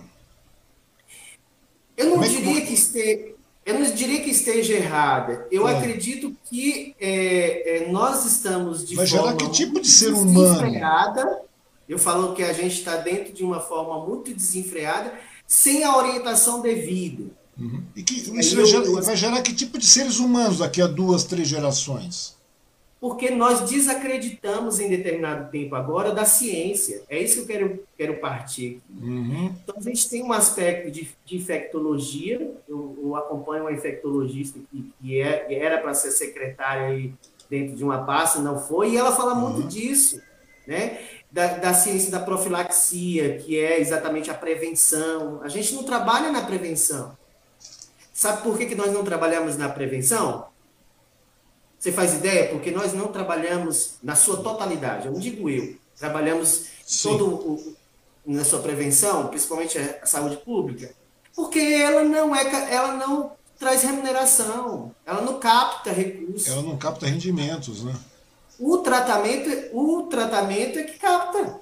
Então, assim, a prevenção, a prevenção, você vai, você vai tratar, você vai fazer uma intervenção antecipar a determinados transtornos, determinada doença. Então você, você, previne, você faz o processo antes que ela ocorra. Sim, que ela venha a ocorrer, que causa um, caso, um quadro mais grave da situação, não é verdade? Que Só demanda mais. Ideia, o que, que aconteceu na pandemia? Se fechou as atenções básicas. A atenção básica não funciona. Você não tem médico no posto de saúde, na comunidade. Então, eu vou dizer para você: a escola vai voltar, a escola volta. Você tem uma escola a, a, é, existe pela legislação brasileira uhum. que a escola estadual ou de escola de ensino fundamental e médio ele tem que ter uma distância, tem que ter uma comunidade, tem que ter um limite, uma, uma zona de circunferência para fazer o atendimento daquela escola. Sim. Então, pode em mesmo bairro, em um bairro, ter duas escolas estaduais, por exemplo. Só que essa escola estadual, ela atende uma determinada circunferência daquele bairro. Mas aí eu vou ter um professor que vem de outra cidade, eu vou ter um professor, um funcionário da escola que vem de outro bairro, além de ter alunos de diversos bairros. Imagine a contenção, vamos trabalhar agora pensando numa prevenção é, do Covid, mesmo com vacina. Vamos uhum. fazer uma prevenção. É muito mais complexa. Você precisa acionar a rede pública básica, por exemplo. Você precisa que o, que o posto de saúde próximo à escola esteja funcionando adequadamente, com, com médico. Ou seja, é necessário ter uma infraestrutura, né? Sim, porque hoje, para você pensar em retornar às aulas, você precisa pensar na estrutura de base dessa região onde a escola é, é, é assessorada, entende? Porque a escola não vai conseguir resolver situações sozinhas, entende? Eu tenho diretores que disseram que dessa pandemia houve liberação, por exemplo, de chip, chip de, para celular. celulares. A maioria não funcionaram. Entendeu? Aí a gente também teve uma liberação, uma tentativa de liberação, é, no caso dessas da, da, vacina, os professores foram, foram vacinados recentemente, Sim. né, os donados. Mas quando a escola, os alunos vão receber essa vacina? Pois é, doutor, é isso que eu estou falando. E, e, o interessante, eu vejo que no seu empenho, né, que você efetuou esse trabalho, elaborou esse trabalho com relação à questão do neuropapo, porque na realidade eu estou vendo que você está tá querendo antecipar uma situação, verificar como é que vai ser esse retorno também, porque é um assunto bastante então, importante. O, o, o projeto, ele, o Nero Papo, ele leva nesse primeiro momento, a gente tem aberto essas discussões junto com a direção, coordenação e funcionário da escola. Uhum. Então, o, o, o escola que recebeu o projeto via o Instituto, a, o núcleo, a gente está fazendo esse debate de como voltar. E uhum. a gente vai construir essa rede só que quando eu fui pesquisar a rede básica, ela não está funcionando. O CRAS não está funcionando devidamente, os postos de saúde. Não estou falando da realidade de um município específico. Sim, nós estamos falando da realidade geral. Estou falando a nível Brasil, estou falando do município específico. Então a gente tem essa realidade a nível básico, porque educação é educação básica. Sim. Então, não estou falando da educação universitária, estou falando da educação de bairro. Isso, isso tudo que você está falando é, é infraestrutura básica, né, doutor? A grande verdade é essa, a infraestrutura Sim, básica para que for, É, e se você for falar de número populacional, é muito grande. Sim, a demanda é enorme, a demanda é gigantesca. Até porque você acabou de falar de CRAS, né? Eu até te perguntei antes, né, com relação a isso, e eu sei que no outro lado você fez vários trabalhos assistenciais com relação ao CRAS, né? e tudo mais, a população que não tinha é, acesso a um tratamento médico, um tratamento psicológico, aquela coisa toda. E, e, obviamente, a gente sabe que muito da, da, dessa garotada que está na escola municipal, na escola estadual, elas não têm também essa, essa, esses acessos, assim, digamos, né? porque a família, querendo ou não, já era meio precária a situação e se tornou muito, é, se tornou muito mais complicada agora com o impacto da pandemia. Né? A minha pergunta é, em particular, a população que é, é tá mais é vulnerável, assim, digamos, ela apresenta maiores problemas de saúde do cérebro, de saúde mental, essas coisas todas que vão ser transportadas agora para dentro da escola nessa reabertura, doutor? É, é, incrível. Mesmo que essas pessoas estejam em um nível de vulnerabilidade é, grande, eles são, são as pessoas que mais têm mostrado, é, tido atitudes proativas nesse hum. sentido sabe? Incrível que pareça, são pessoas que têm muito mais consciência nesse sentido do que os, os, é, as pessoas que têm um poder aquisitivo maior e que uhum. podem pagar uma consulta particular, que pode ir para um sírio libanês, por exemplo, entende? Uhum. Então, assim, as pessoas que estão em vulnerabilidade, que estão lá na periferia, elas acabam tendo atitudes mais proativas no sentido da sobrevivência do que o, o, o, os que têm um poder aquisitivo maior. Uhum. Entende? Mas então, e a garotada? Como é que a garotada fica impactada? Porque a gente está vendo uma geração de garotada diferente, diferenciada daquilo que nós vivemos né, e tudo mais. Como é que essa garotada está tá, tá, tá recepcionando essa, essa, essa, esse novo essa, essa, essas novidades aí, porque agora, como a gente está falando, nós vamos voltar para as aulas, né? Que você falou que realmente vai ser um desastre, e realmente, tanto a POS, eu conversei com várias pessoas da POS, todas elas são é, nitidamente contra esse retorno, né? Você não acha que vai ter, porque a gente está falando de garotada hoje que está aí com, com que deveria dormir 15 horas, está dormindo 7, 8 horas por aí, estão agora numa nova realidade impactadas por, por essa pandemia toda aí e tal, é, o peso se torna muito maior dentro das casas, as, a gente vê muita família é, é, sofrendo com o impacto disso, apesar, e por uma questão de sobrevivência, de ter que correr atrás, de ter que se cuidar de uma maneira mais é, é, voraz, devido à questão da sobrevivência mesmo. Isso, como é que vai ser isso no dia a dia da escola agora, doutor? Eu, eu, eu poderia aqui responder de várias formas. Eu, eu gosto muito de usar da didática para uhum. compreender o meu raciocínio. Um exemplo, a pergunta, eu vou fazer uma pergunta e a gente consegue responder assim. Sim. É, qual a finalidade da escola? Realmente é a finalidade da escola é educar, socializar, né, desenvolver o raciocínio da criança, etc. Aquela coisa, porém é o que não está. Na, na realidade, se, ela tem essa, se ela tem esse objetivo, ela, ela tem esse objetivo intrínseco nela. Uhum. Mas se a gente pensar, o objetivo sempre é, é quantos dali vão fazer um vestibular? Quantos vão ingressar na universidade ou no, no escola técnica? Pai pergunta quantos dali vão, no final, me devolver o investimento que eu fiz. Entende? Porque o pai, na verdade, desses crianças, eles estão trabalhando. Muitas crianças acabam ficando sozinhas em casa, se não tem escola integral. Porque o pai tem que trabalhar para colocar alimento em casa. Isso é o que a, gente, é a realidade que a gente está enfrentando. Que a gente já enfrentava e agora potencializou. Uhum. É isso que eu quero dizer. E aí esse é o futuro. Aí a gente tem que pensar no futuro dessas crianças. Entende? Será que vai ter um futuro para elas? Essa é uma outra pergunta que a escola precisa fazer. Tá, se pensar numa projeção de desenvolver e pensar, eu vou pensar qual é o futuro que eu quero que essas crianças vivam. E qual futuro é esse? É um futuro daqui a 10 anos, 20 anos, ou é agora? Eu sou muito do, do aqui agora, por exemplo. Uhum.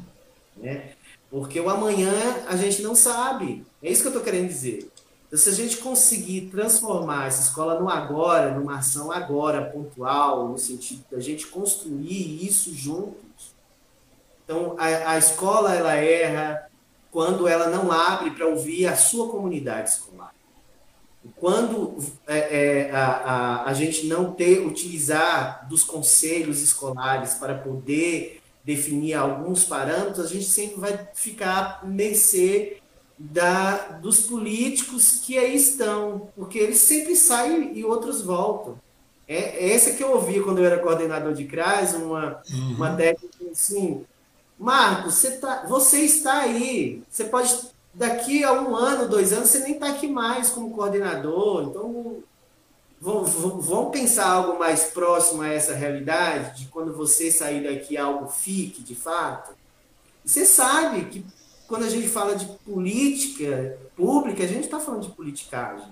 A gente está falando do que realmente pode ser feito com os recursos públicos. E aí a gente tem, aí vai muito do diretor educacional, do conselho, porque os diretores administram recursos dentro da escola. Essa escola mesmo, do professor Robson, que ele me convidou uhum. para a gente fazer esse projeto, ele tem gasto os recursos públicos da escola, nesse tempo de pandemia, com reforma das esco da escola. Ele colocou jardim na escola, reformou os canteiros lá que tinha em aberto, e criou as salas tecnológicas, com apoio tecnológico, enfim, ele estruturou a escola para receber no momento correto esses alunos e os professores estão ali dentro do seu processo ainda muito simplório, aprendendo, re, revendo como ensinar no formato à distância. Então, cada professor, você acha que eles não se sentem angustiados com isso? Eu tenho ouvido muitos professores angustiados sem saber o que fazer, porque, por exemplo, ele abre uma tela, ele fica falando sozinho. Não, a interação, a, a interação é complexa. Interação praticamente não existe. Eu vejo isso, muitos amigos meus que são professores falam isso.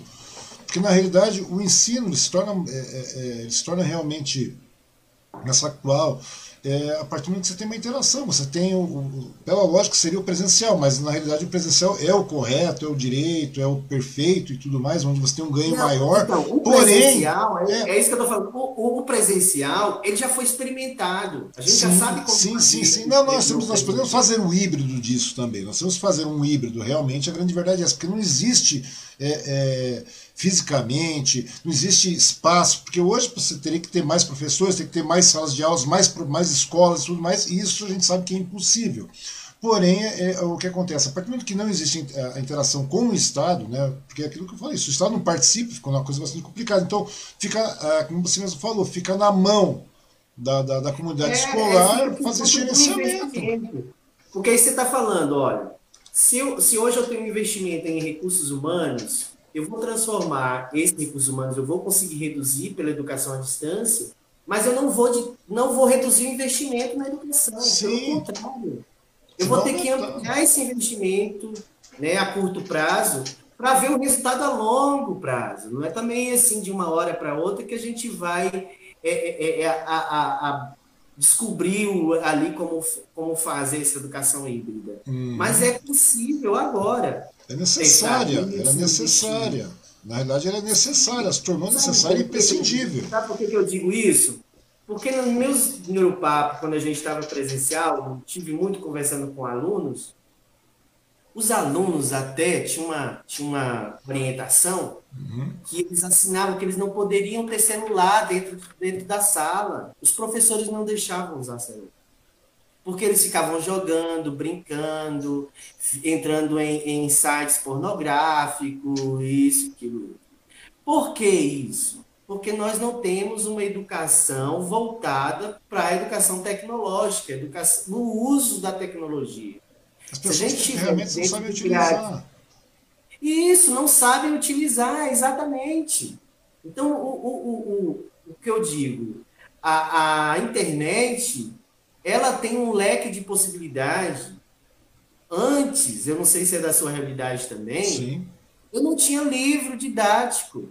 Hoje as crianças têm porradas de livro na escola, mas eles não usam os livros da escola. Antes eu tinha que fazer uma pesquisa, eu tinha estudava de manhã, à tarde Sim. eu programava para ir pegar os livros para fazer a pesquisa. Biblioteca, né? O acesso ao conhecimento, aí a gente vem agora, o acesso ao conhecimento era restrito à escola. Como antigamente. Opa! Parece que a conexão do Dr. Marcos deu uma queda. Nós tivemos uma pequena queda com a conexão do Dr. Marcos aí. Bom, deixa eu só alterar aqui. Nesse momento o Dr. Marcos está fora, mas vamos verificar se ele consegue voltar aqui.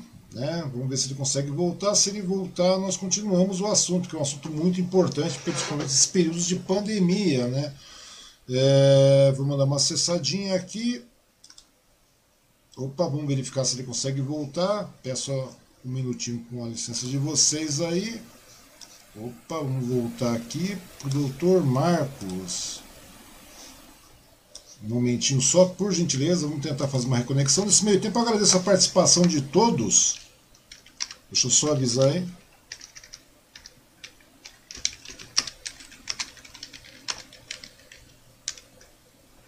Opa, acabei chamando o Dr. Marcos novamente, parece que deu um pequeno problema, mas já está voltando. É, deixa eu só voltar para o mesmo link. Nesse meio tempo, quero agradecer a participação de todos aqui, né? Que estão participando, enviando suas mensagens, seus comentários. Meu agradecimento ao nosso querido amigo Hamilton Pacheco, que está lá em São Sebastião, né, o ex-vice-prefeito lá da cidade, agradecendo a participação dele, a professora Sandra Gonçalves, que está conosco também, ao Adriano Simões também, que está nos dando boa noite. Meu muito obrigado a todos, né? Vamos aguardar o doutor Marcos voltar, se ele não conseguir, nós vamos reagendar a nossa conversa. Né? Um momentinho só, só para podermos posicionar o doutor Marcos.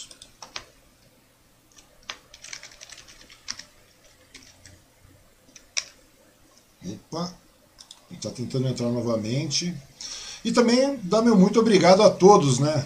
Como o Dr. Marcos falou, hoje é o aniversário, eu agradeço demais a participação de todos, o envio, recebi centenas de mensagens hoje, tanto pelo WhatsApp, Facebook, Instagram, tudo mais. Eu agradeço demais a participação de todos vocês. E lembrar que vocês podem colaborar muito aí. Se vocês querem dar um presente bastante legal, é só vocês darem um clique aí na nossa é, na nossa transmissão, dar um joinha, curtir a nossa transmissão pelo YouTube, se inscrever no nosso canal, que é muito importante também. A partir do momento que você se inscreve no nosso canal, você fortalece o nosso canal aqui e sempre vai nos impulsionar, né? vai nos dar aquele ânimo, aquela força para que a gente possa continuar trazendo mais pessoas e conversar mais a respeito disso aí. Deixa eu só verificar se o doutor já voltou. Opa, doutor Opa. Marcos voltou! Opa, voltamos. Estamos aqui novamente. Uma quedinha de conexão que acontece, isso é normal. Não está avisando o pessoal. É ao vivo, sim. ao vivo é assim mesmo. A gente tem que se adaptar às, às novas realidades, né, doutor? A grande verdade é essa, não sim, tem jeito. Então, mas nós estamos conversando a respeito disso, né? Com relação, hoje, a, a, a comunidade escolar realmente tem que tomar a frente dessas situações, não é verdade, doutor? Sim, essa comunidade escolar, ela, é, é, ela não é só a escola, ela é o que está ao redor dela. É, é a comunidade. É, né? é a padaria, é, é aonde o, a, a, os moradores daquela região. Então, assim, todo Opa, e voltamos novamente agora com o Dr. Marcos. Agora vamos ver se não caímos novamente, né? não caímos mais uma vez, mas eu peço desculpa a todos, porque nesse momento a gente está vivendo esse momento de distanciamento, de tecnologia e tudo mais, e a gente não está livre de acontecer esses travamentos, né, do, doutor? Acontece. Sim, sim. Vamos nos adaptando à nossa realidade aí. A grande verdade é essa, não tem jeito. Mas então, doutor, como a gente estava falando, o importante hoje realmente é começarmos a, a, a começar que a comunidade escolar tome essa, essa, essa frente. Né? A partir do momento que nós tomarmos essa frente, é aquilo que você falou, o ganho é real e imediato. Ou seja, nessa questão que você está falando com relação ao neuropapo e tudo mais, é você poder juntar a questão dos pais que estão tendo o cargo de professores no momento, né, junto com essa nova digamos assim, essa nova vertente professores, essa nova realidade dos professores, né, que nós estamos encontrando agora no, pela questão da pandemia, nesse ensino híbrido e tudo mais, e verificar o, o que pode ser é, é, é dessa junção que nós vamos é, é, é, trazer de bom nesse, nesse, nesse, nesse, novo normal. Seria mais ou menos isso? É porque, na verdade, o, o, que, o que ganha nisso é o diálogo. Uhum. Porque cada comunidade escolar vive uma realidade diferente então, não, não adianta, por exemplo, eu, eu penso assim, é, um, profissional, um cientista, que esteja lá na Secretaria de, de Educação, é, pensou um formato e, e desceu para a goela abaixo para os professores a, a, base executar. O que tem ocorrido muito é nesse sentido. É, é feito, tem uma, uma diretoria a nível hierárquico de governo. Sim idealiza uma, que foi agora do governo federal, o retorno às aulas, se você vê, ele coloca algumas diretrizes, alguns parâmetros. Sim. é órgão regulador, ele tem que fazer isso mesmo, é o papel dele. Certo. Só que quando desce para a base, que é onde vai ser executado de fato, não ocorre. Por quê? A gente tem as barreiras. As barreiras é, é tempo, porque tudo agora está sendo top-down, que é rápido, imediatista, que você estava dizendo. Porém, a comunidade de educação não responde da mesma maneira, não responde rapidamente. Ela tem que se preparar para dar, para poder agir e acolher a resposta da comunidade, que é a comunidade dos alunos e pais. Porém, se essa diretriz ela vir primeiro para a base, por exemplo, ela é para a gente estar tá se realizando uma conferência, é, as conferências municipais de educação e de saúde. Uhum. Né? Se fosse um governo, um governo que ouvisse as pessoas, ele partiria desse princípio. Porque quem está sofrendo é a base. Sim, é verdade, sempre, é verdade. Sempre sofreu, sempre sofreu, na verdade. Né? Sempre sofreu, mas e continua agora mais latente isso. É evidente a situação se agora. ela não, aí que eu digo para você, se essa sociedade, essa comunidade, ela não reagir, ela não dá uma resposta, eu não falo resposta política não, tá? Eu não falo uhum. resposta de voto, eu não estou entrando nesse assunto. Sim. Eu estou entrando na, na resposta de participar. Meu filho está nessa unidade escolar. A interação, você quer dizer, né? A interação. Da... Isso. Eu preciso participar efetivamente da educação do meu filho. Entende? Eu preciso garantir que meu filho tem educação que merece dentro desse aspecto. Considerando a pandemia, considerando as, todas as peculiaridades de deficiência que hoje nosso país enfrenta. Mas ela uhum. precisa ser pensada naquela comunidade, com aquela comunidade. E responder de que forma? Devolver para, para a, a, a, o, o executivo o formato que eles querem. Ou que seja, é nesse caso, doutor, é, existe, no caso está citando, é cada comunidade tratar isso de maneira personalizada e chegar nisso numa totalidade depois, não é isso? Para nós termos isso. aí um. Uma, você, uma... Chegou, você chegou no caminho de, de, de devolutiva. Tem que ter a diretriz, que é do executivo, ele tem que definir algumas diretrizes, Sim. senão vai vir outros interesses a bater na porta. Então a gente tem que esquivar desses interesses dúbios aí. Uhum. A gente uhum. elimina isso. E devolve para a comunidade, ó. Adapta aí. E essa adaptação precisa de um retorno. Como é que essa adaptação que vocês quer, desejam e vão fazer? Uhum. Porque cada escola hoje ela tem uma realidade. Eu estou falando realidade estrutural, realidade de, de, pessoas. Olha, só para você ter uma ideia. Nossos professores aqui no estado de São Paulo, eles estão doentes. Sim. Se você for hoje para a diretoria de ensino, a diretoria de ensino, há uma grande questão.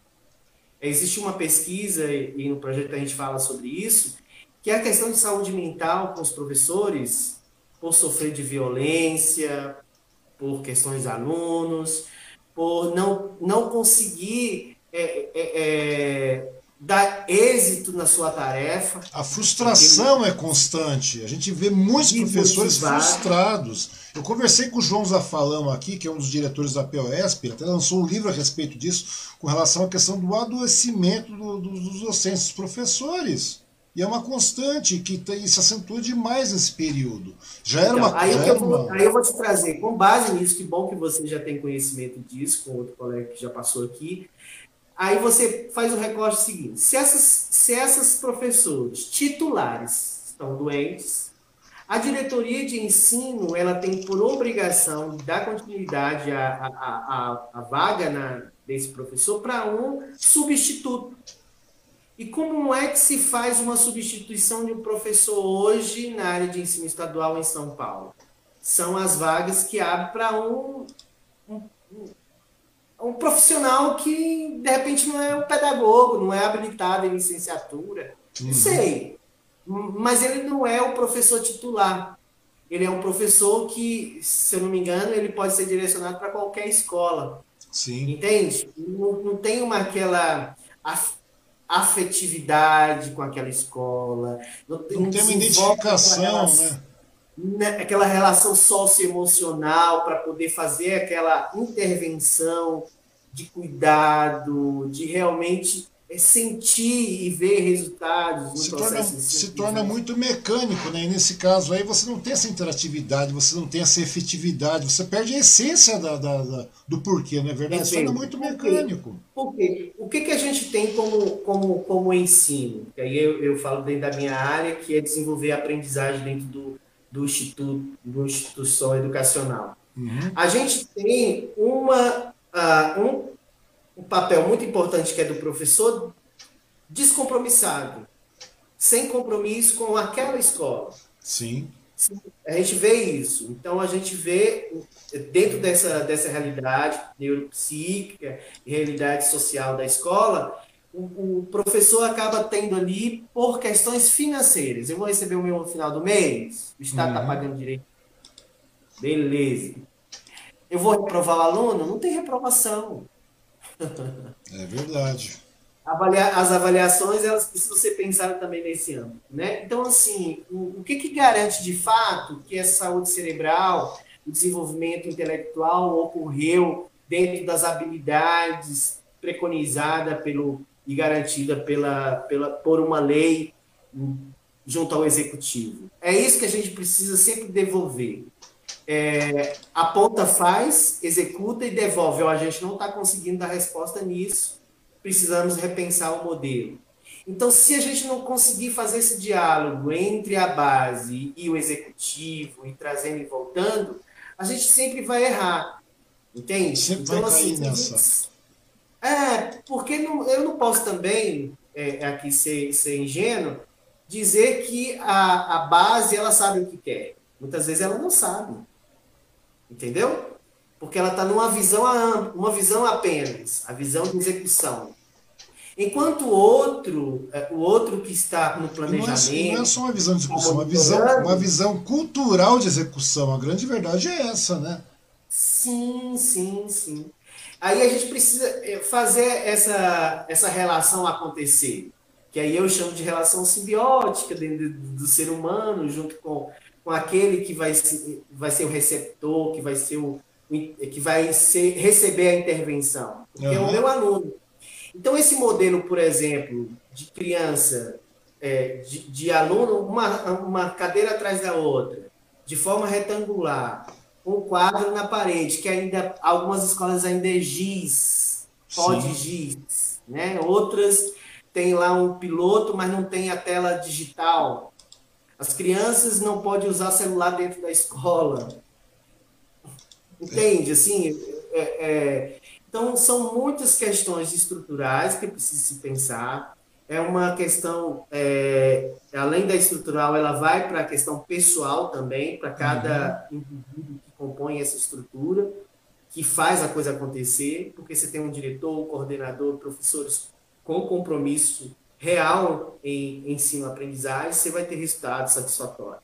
Né? Se você tem uma equipe engajada, uma equipe que está prontidão para atender às necessidades dessa comunidade escolar, ela vai ter resultados satisfatórios, você vai ter professores, professores com vontade de trabalhar, você, você vai ter alunos com vontade de aprender e você vai ter uma comunidade que vai absorver essas crianças, esses jovens, esses jovens no, no processo de trabalho que seja numa recepção de uma loja para vender, que seja para divulgar algum serviço, que seja é, vender um, um picolé, um, uma, uma, uma, bala no, no farol. Tudo isso, para ele desenvolver essas habilidades profissionais, ele tem que desenvolver essas habilidades intelectuais de relacionamento dentro da escola. Sim, isso vai possibilitar. Para nós possamos é, seres humanos qualificados, né? Como seres humanos. A grande verdade é essa, no português bem claro. Eu, eu, eu, eu não diria, eu, eu acrescentaria, diria assim, é, a gente vai ter pessoas com perspectiva de vida. Futura. Sim, sim. E essa é a grande. Nós estamos desesperançosos. O medo traz desesperança, essa relação traumática nos traz desesperança a realidade de que os nossos governantes não estão conseguindo se conversarem, se dialogarem para acharem solução, cada um querendo puxar em seu, seu. É momento de se unir, sabe? Não é momento da gente buscar divergência política, partidária, ideológica. A ideologia nossa tem que ser desenvolver o ser humano na sua potencialidade de sobrevivência. O primeiro ponto é esse. Segundo, essa capacidade lhe trará condições de, so, de, de vidas muito melhores, de futuro ainda melhor. Nessa relação natureza-homem, essa relação homem com, com o seu próprio ser, uhum. né? Então, assim, a gente conseguir ter realmente a sustentabilidade humana na Terra. É, Porque não basta ter a sustentabilidade, é no geral. Pois a gente, é. está se matando. A gente está se matando. Pois é, doutor. Eu tava falando, eu conversei esse dia atrás com a minha esposa. O pessoal fala, não, Mangue, você às vezes é utópico demais, você delira demais. Eu falei, não. Eu falei, o ser humano não parece que não, não consegue é, é, é, é vivenciar o básico e necessário para a sobrevivência. É uma coisa estranha, né? A gente começa a sufocar tudo que a gente tem de, condição de, de, de evolutiva, de evoluir realmente, a gente deixa de evoluir porque a gente não, não consegue voltar ao básico, ou seja, aquilo que é, é, é básico, a infraestrutura básica de um ser humano.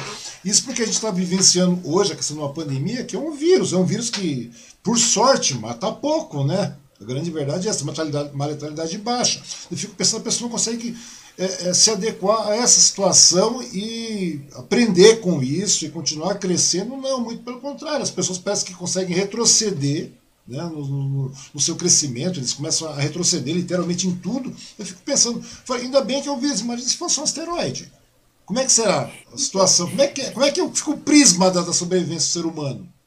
Mas eu vou dizer para você, tem uma outra pandemia que a gente, eu gostaria de citar aqui, que é a da depressão, né? A gente falou da dor de cabeça. Só que ela não é, ela não é transmissível. Pois é. A gente tem doenças que não é transmissível que está matando. Então, assim, não é só o coronavírus. Ele veio trazendo-nos um alerta de que a vida é importante. Sim. A gente tem crianças que, que têm intenções suicidas. Né? Eu recebo no consultório. Pessoa, adolescentes, jovens com intenção suicida, porque não vê perspectiva de futuro. Pois é, doutor. Isso, isso, que eu quero te perguntar. Você está falando com adolescentes e jovens, né? Você está falando que você recebe adolescentes e jovens com, com, com, tendências suicidas tal. Eu mesmo já tive uns pensamentos meio assim há uns tempos atrás. Aí, de vez em quando você chega num estado de depressão bastante grande. Mas, pô, às vezes já são outras histórias também. Aquilo que você falou, que não é o normal. Acaba, vez ou outra passa, uma depressão acontece tudo mais. Mas aí que está o detalhe. Agora você está falando de jovens e adolescentes que idade, geralmente? Sim. Porque a influência, isso aí, a idade tem influência também com é relação idade, a esses transtornos. Escolar. Eu estou falando que essas crianças são de idade escolar. Idade escolar. Sim, aí vem. Crianças é, com transtornos mentais e idade escolar. Sim, sim. E muitas vezes é perceptível Dentro da própria unidade escolar, eu tenho professores, eu estou falando de uma realidade, professores que eles são fundamentais nesse, nesse pré-diagnóstico. Uhum. Eu tenho falas de diretores e professores que eles sinalizam para os pais e os pais batem uma, o ponto que os filhos não, o filho é bem, meu filho é saudável, meu filho não tem que, queixa alguma, não tem problema nenhum. Ah, então, pai, já que o senhor acha que é assim, fazer o quê? Seu filho está tendo dificuldade de fala, seu filho está tendo dificuldade de cálculo, seu filho está tendo dificuldade de aprender, tem que investigar. Não é, não é a escola forçar e tudo mais, é, é, é ambos. Por isso que eu falo, a comunicação entre esses dois, professor e, e, e pais, tem que ser uma relação muito, muito próxima, não pode ser muito distante, né? Assim, no sentido de, saber que o filho passa na escola determinado período e que é devolvido para casa. E se você for contabilizar as experiências, que seja elas traumáticas ou não, uhum. ela não ocorre, ocorre, na sua maioria em casa, na, na, família, na relação ali com vizinhos, dentro de casa, com parentes, com avô, que muitos são, são muitos cuidados pelos avós, Sim. e até da, seus avós, dia dos avós, se eu não me engano. É, hoje é dia, hoje, hoje é dia é, dos avós então, também. Hoje tem, tem três datas interessantíssimas, doutor. Hoje é dia dos avós, hoje é, é o meu aniversário, como você mesmo falou, e ainda hoje é dia da Revolução Cubana, também aniversário da Revolução Cubana. sim, sim, sim. É, e, e aí, se falando de revolução, e uma das grandes revoluções que a gente tem que fazer é essa revolução agora. É verdade. Né? Essa revolução desse, porque assim, hoje a gente tem muitos, muitos profissionais hoje infelizes no que fazem, porque ele não vivenciou esse processo educacional na, na sua qualidade. A gente perdeu muita qualidade do ensino. Bom, a gente ganhou muita coisa, muita coisa. Sim, claro. Mas a gente, em, em, aspectos fundamentais nesse saúde mental e do cérebro, ela não foi investida, né? né? Porque, assim, português e matemática, ele tem uma, uma peculiaridade no Existe processo. uma metodologia, uma mecânica, né? E é aquilo que a gente falou, porque o, o ser humano, não tem como a gente chegar... Porque não existe uma padronização com relação à questão do, do ser humano, não existe uma padronização questão da é, com, a, questão da, da, da, mente, do cérebro e tudo mais. Ou seja, não existem padrões, então a gente sempre tem que continuar aprendendo, e muitas vezes, por não aprender, a gente acaba descartando. Eu vou, eu vou, te, eu vou te ajudar no seguinte: existem os padrões. Sim.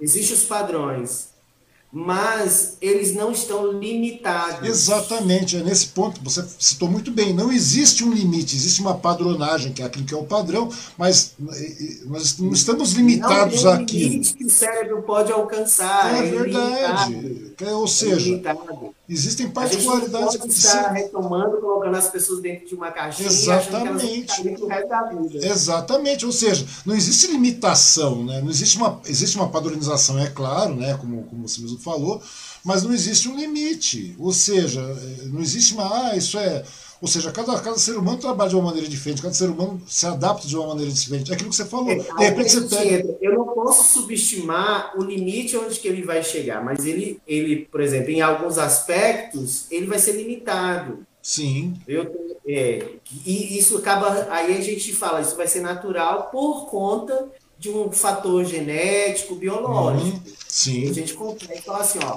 você vai ter você vai ser ilimitado em uma área, mas você vai ter limite. Por exemplo, uma AVC ele perdeu os movimentos do lado direito. Tem como recuperar na sua totalidade? Não. Mas existe uma forma de melhorar a qualidade de vida dele para ele não perder na sua totalidade? Existe. Pode haver cura? Tem. Pode haver.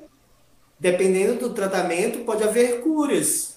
Não é impossível. É isso que eu estou querendo dizer uhum. Sim, claro. Então, a gente não pode achar que tudo está dentro de uma, uma limitação. Hum. Não, é, o incrível que pareça que, que a neurociência veio apresentar exatamente. Apresentar esses é resultados, é né? Bom, doutor, uma, uma, coisa interessante que eu fico pensando muito, a gente vê se não é ficção ou se é ficção, porque o ser humano, apesar do estágio que nós nos encontramos hoje, atualmente, é um, nós somos muito jovens aqui nessa Terra. A grande verdade é essa. Né? O ser humano tem muito a evoluir. Né? A grande, tanto que é, eu não sei se, se funciona de maneira diferenciada. Por exemplo, de uma maneira mais, digamos assim, as pessoas que são cardíacas, se as pessoas têm um determinado infarto, digamos, é um exemplo bem grosseiro, mas funciona mais ou menos assim. Não sei se se aplica ao cérebro também. É, hoje, fisicamente, digamos, se você tem um infarto, tal, etc., algumas, é, é, é, o, o, ser humano começa a irrigar aquela determinada área de uma outra maneira, são criados novos vasos e tudo mais. Ou seja, o, ser, o, o corpo, o corpo também se adapta às situações. O ser humano não está se adaptando às situações nessa evolução, não criando novas perspectivas de, dentro do, do, cérebro e tudo mais, porque estamos em constante evolução, a grande verdade é essa. Tanto que há um tempo atrás, e são coisas naturais. Hoje em dia a gente é, no passado nós éramos, digamos assim, tínhamos mais pelos, éramos todos peludos, tinha uma proteção maior, o ser humano vai evoluindo, hoje a pessoa está perdendo pelo, tudo mais, etc. Nós estamos mudando, e isso de forma externa e interna também. Isso acontece, está acontecendo com o nosso cérebro, porque a gente, muitas vezes as pessoas falam, ah, nós não temos aí, não utilizamos toda a nossa capacidade. E é verdade. Né? A gente vê muitos estudos aí com relação à utilização do cérebro, áreas que são ativadas em determinadas situações você, você acha que o ser humano tem muito a evoluir com, com, na questão do cérebro? Você acha que esses trabalhos com, com, a, com, a, com a neurociência e tudo mais ajudam, são passos largos à evolução do, do, do aprendizado, do cérebro, do crescimento do, do, do, cérebro das pessoas, que as pessoas passam a ter uma, uma utilização maior da, da, da nossa cabeça, da nossa cachola, digamos assim? Olha, pode acontecer. É, é o que vem acontecendo são é, umas certas manobras, eu vou dizer, nesse sentido. Ah. Por exemplo, o grande questão nossa é o capitalismo, muito selvagem. Uhum. A gente, o que que, o que que vem sendo atirado na mente humana constantemente? São informações pelo celular, pelo Facebook, pelas redes sociais. Então, a gente cria, se a gente for pensar agora, a gente falou muito do padrão, comportamento, dentro da ciência a gente tem o que, que a gente reforça na nossa mente. Aquilo, por exemplo, que você busca. Hoje, a, a, o seu celular, se você for fazer uma pesquisa lá no. no qualquer pesquisa você coloca no Google, uhum. mais tarde vai aparecer no seu Instagram lá uma, algo que você estava procurando. Sim. Vai, vai aparecer no, no seu Facebook essa informação pitando para você comprar, para você comprar, para você fazer isso, para você, olha, você está procurando uma, uma casa para morar, aí vai vir um monte de imobiliário mandando Procura pneu, você vai ver pneu o dia inteiro no seu celular, no seu Instagram, no seu Facebook e tudo mais. A grande verdade é essa. Então, a inteligência essas informações, é, aí essas informações eu vou com aquele ditado: água mole em pedra dura. É, bate tanto que fura. Né? Bate até que fura. Pois Aí é. vai batendo assim naquela tecla, até no, no, momento que você fala, ah, deixa eu ver, experimentar isso aqui, deixa eu ver se isso funciona de fato, uma coisa que você não estava querendo ver, você, enfim. O, o que, que é, é, esses. É, acaba sendo reforço, alguns reforços que você acaba absorvendo no seu dia a dia. Se você não tiver um equilíbrio nesse sentido, você vai para onde essas redes sociais te direcionar. Uhum. Um outro detalhe, você acha, que, você acha que muito daquilo que o ser humano vai ser daqui a umas, algumas gerações, algumas décadas, está sendo moldado por um determinado grupo também? Pela Elas, tecnologia. Pela tecnologia. Pela que, tecnologia. Uma, algumas pela pessoas tecnologia. que detêm a tecnologia, obviamente, né? Você pode ver que os padrões estão mudando aquilo que você falou. Você vai procurar um pneu, por exemplo, aparece você pneu. Já, você, já, você já ficou quantas horas sem celular? Eu, sinceramente, se deixar, eu fico sem. Eu fico o dia inteiro sem. É, mas tem pessoas que não conseguem. Eu fico o dia se ela perder o celular, se o celular acabar a bateria, se ela estiver na rua, o dia dela acabou. Entende? Tem, tem, tem crianças, se ela não conseguir estar. Ela tá, é, é, é, é uma, um comportamento vicioso. Porque no momento que você está utilizando ali, vendo, é, curtindo, quando você curte, você está reforçando o outro que você curte. Vai, com filhos. Igual aqui a gente quantas pessoas estavam fazendo like. Nossa, tem, tem quantas pessoas aqui. Blá, blá, blá. É, as pessoas se preocupam muito com isso. É verdade. É verdade. Isso. Então, isso vai ser. Ao mesmo tempo que eu estou impulsionando, reforçando o seu programa, reforçando, dizendo que está tudo bacana, que você é isso, que você é lindo, blá, blá, blá isso vai te dando o seu ego vai suflando, né? Sim, é verdade. É verdade.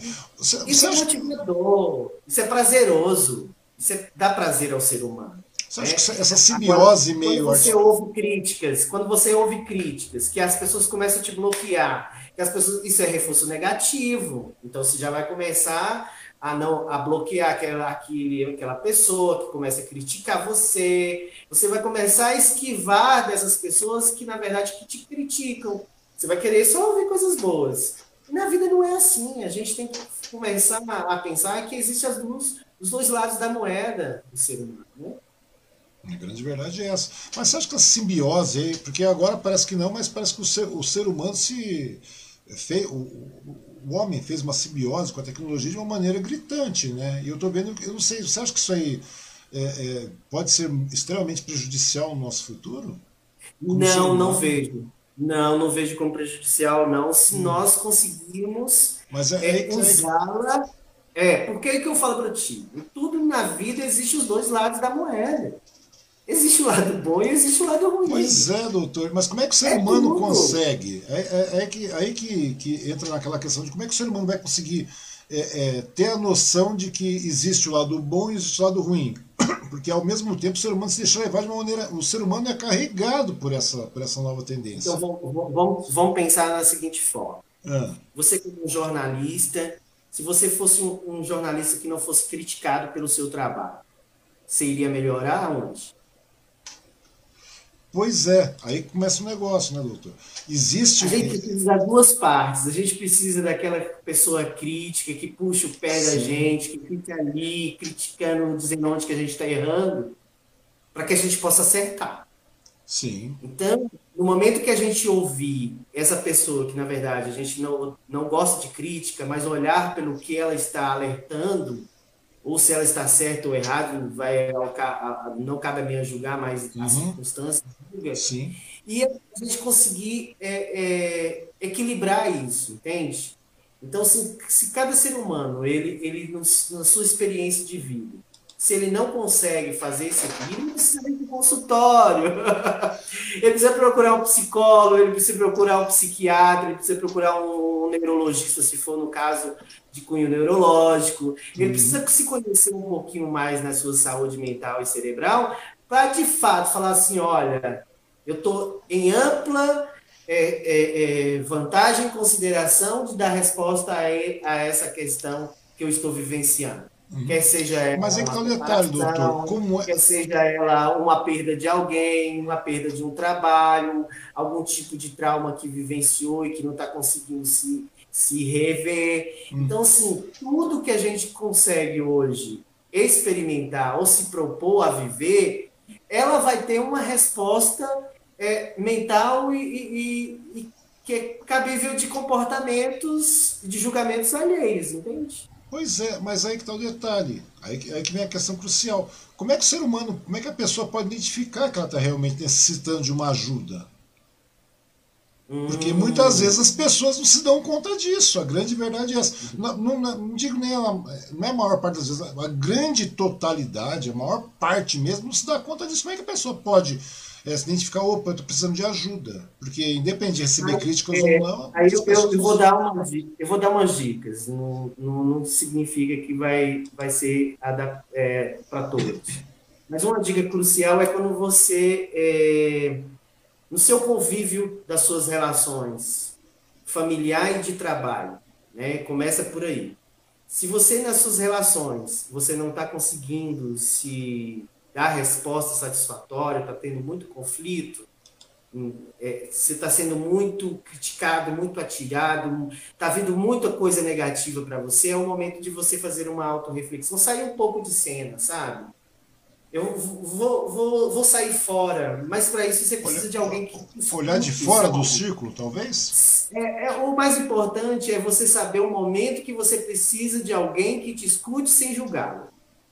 O profissional da saúde, é, psicólogo, assistente social, é, o terapeuta, o psiquiatra, o neurologista, qualquer profissional da saúde, o médico, ele vai fazer uma escuta sem esse, sem esse julgamento, né? Ele vai entender você e ver o que está acontecendo contigo, né?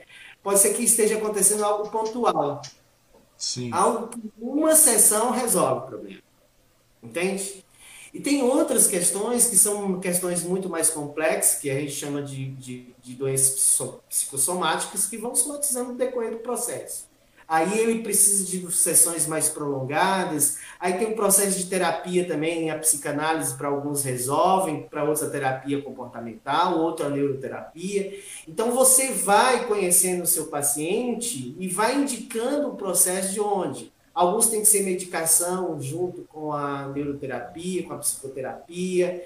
Outros precisam de um profissional de fonoaudiólogo. Outro precisa de, de uma, um, um psicomotrista, um pedagogo para poder auxiliar nesse aspecto. Então, dentro dessa complexidade do ser humano, é, o profissional que consegue fazer uma escuta qualificada, ele direciona melhor o seu paciente nesse tratamento. Uhum. Ele pode ter problema algum, aparentemente. Sim. Mas quando ele, ele chega a fazer uma qualificada com um profissional habilitado né, nessa complexidade, é, é, ter uma resposta satisfatória. Então, o primeiro é você se olhar e dizer o que está incomodando a você.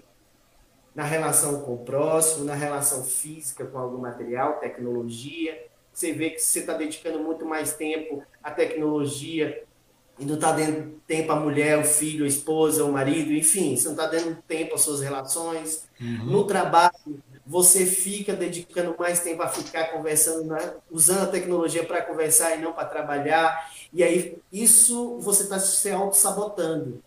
Em vez de você enfrentar o seu problema, você deixa ele de lado, não resolve, vai dormir, com, com não consegue posterga, dormir você posterga. Cheia, né? É, Aí, aí vai vindo as outras coisas, dores no corpo, dores de cabeça, ansiedade, uma tristeza profunda que, que não consegue mais sair de casa, não consegue se alimentar. Então, tem que se preocupar, hoje eu digo que é dentro do quadro de ansiedade e depressão, que é um, um número maior que tem, uhum. se você tem uma mudança de humor constante durante um prazo de uma semana. Essas mudanças, alterações de humor significa é, tá triste ao mesmo tempo está alegre, aquela euforia. É, a insônia, às vezes consegue dormir um, um, tempo, mas a maior parte não consegue dormir, se sente cansado após acordar.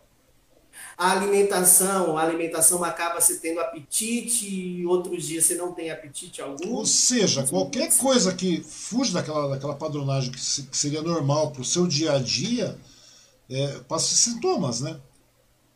Quando você se conhecer, né? Quando você se conhece, sabe qual é o seu padrão, que é isso que você está falando, qual é, o seu uma, padrão? É uma padronagem particular, uma padronagem particular. Você tá com...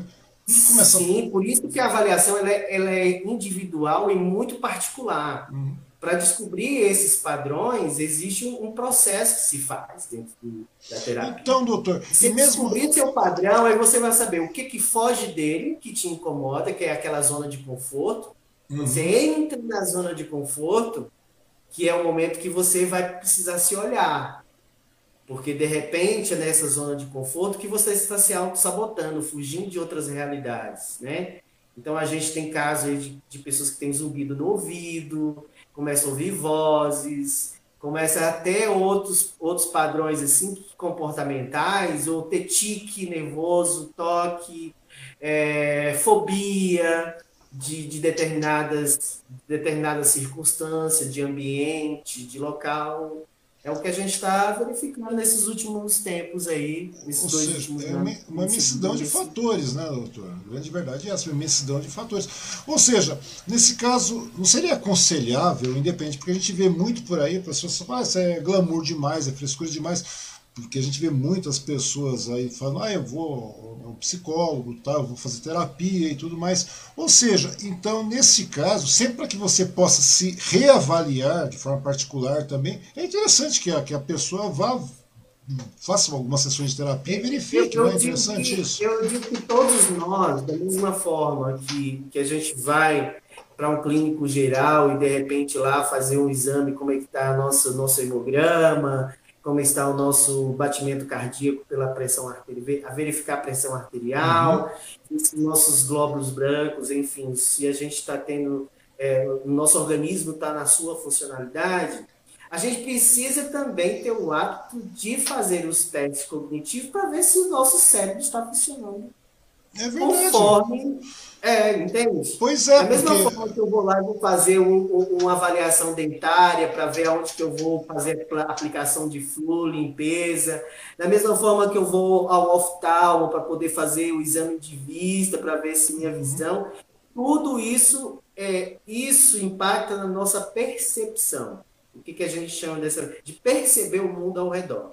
Pois é, então, inclusive isso, então, sem querer interromper, mas me dá a impressão de que a partir do momento, não, tá tudo bem, tá tudo bem, tá tudo dentro da minha normalidade, né, meu, normal, meu particular normal, digamos assim, minha particular, minhas particularidades, mas na realidade, muitas vezes a gente está usando isso também como uma, uma, entrando nessa área de conforto, nessa zona de conforto, como você falou, né, não é verdade?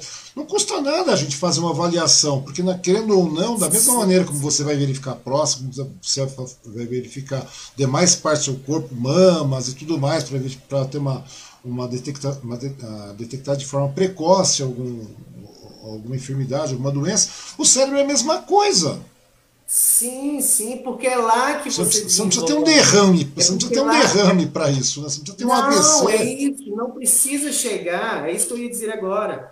Nós não precisamos esperar para que ocorra um AVC, um aneurisma, que ocorra um acidente vascular, nesse caso, ocorra uma, uma perda cognitiva, uma demência, ocorra um acidente é, é, de um trauma, eu não preciso esperar que, que, que seja algo grave. A gente evolua para esse grave, para esse quadro, né? Eu posso fazer a minha prevenção, né? Eu posso fazer uma avaliação preventiva, que a gente chama de check-up. Uhum. Avaliar o sistema nervoso. Hoje eu trabalho no consultório com a neurometria funcional, que é um exame DLO, que a gente consegue fazer um mapeamento cerebral e avaliar as ondas desse cérebro, como é que elas estão, se elas estão uniformes, se elas não, se a pessoa dentro, se ela consegue desenvolver durante o sono, né, a, a, a melatonina, é, se ela consegue durante é, a, a sua atividade, ela é, equilibrar a sua serotonina com a adrenalina, o cortisol, porque ao mesmo tempo que existem substâncias químicas no nosso cérebro que nos faz bem, se ela está em excesso, ela causará algum tipo de transtorno de humor. Então, por isso que a gente precisa estar se preocupando com como o nosso humor está mudando.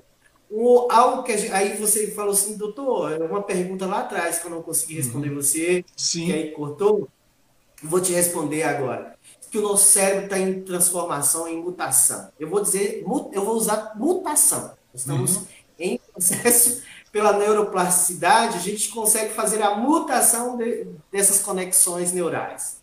De que forma? Eu já dei exemplo aqui da tecnologia. Sim. Um outro exemplo muito grande do nosso comportamento que altera essa neuroplasticidade é a utilização de substâncias químicas no alimento.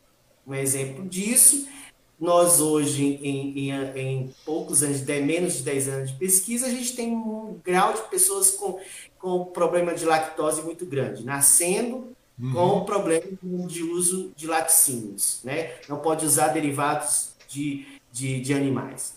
E aí a gente tem, ao mesmo tempo, a agricultura utilizando de, de determinadas substâncias para poder aí ter é, melhores alimentos. Um aproveitamento, um rendimento maior. Geneticamente transformados, enfim, a gente tem esses outros alimentos que vai para o nosso organismo, vai para o nosso órgão. Aí a gente tem, a gente sempre fala que o estômago é o segundo cérebro, né?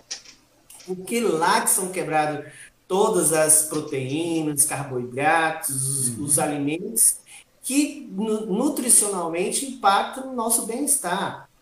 Por exemplo, se você tem hábito de ingerir verdes, isso é muito positivo. Verde que eu digo são alimentos verdes, Sim. de cor verde. Né? É, então, ele é muito positivo. Porém, se você, por exemplo, a gente tem um hábito de tomar um cafezinho todos os dias, né? A cafeína, ali tem a cafeína. Ela pode ser ruim para o cérebro, como pode ser bom.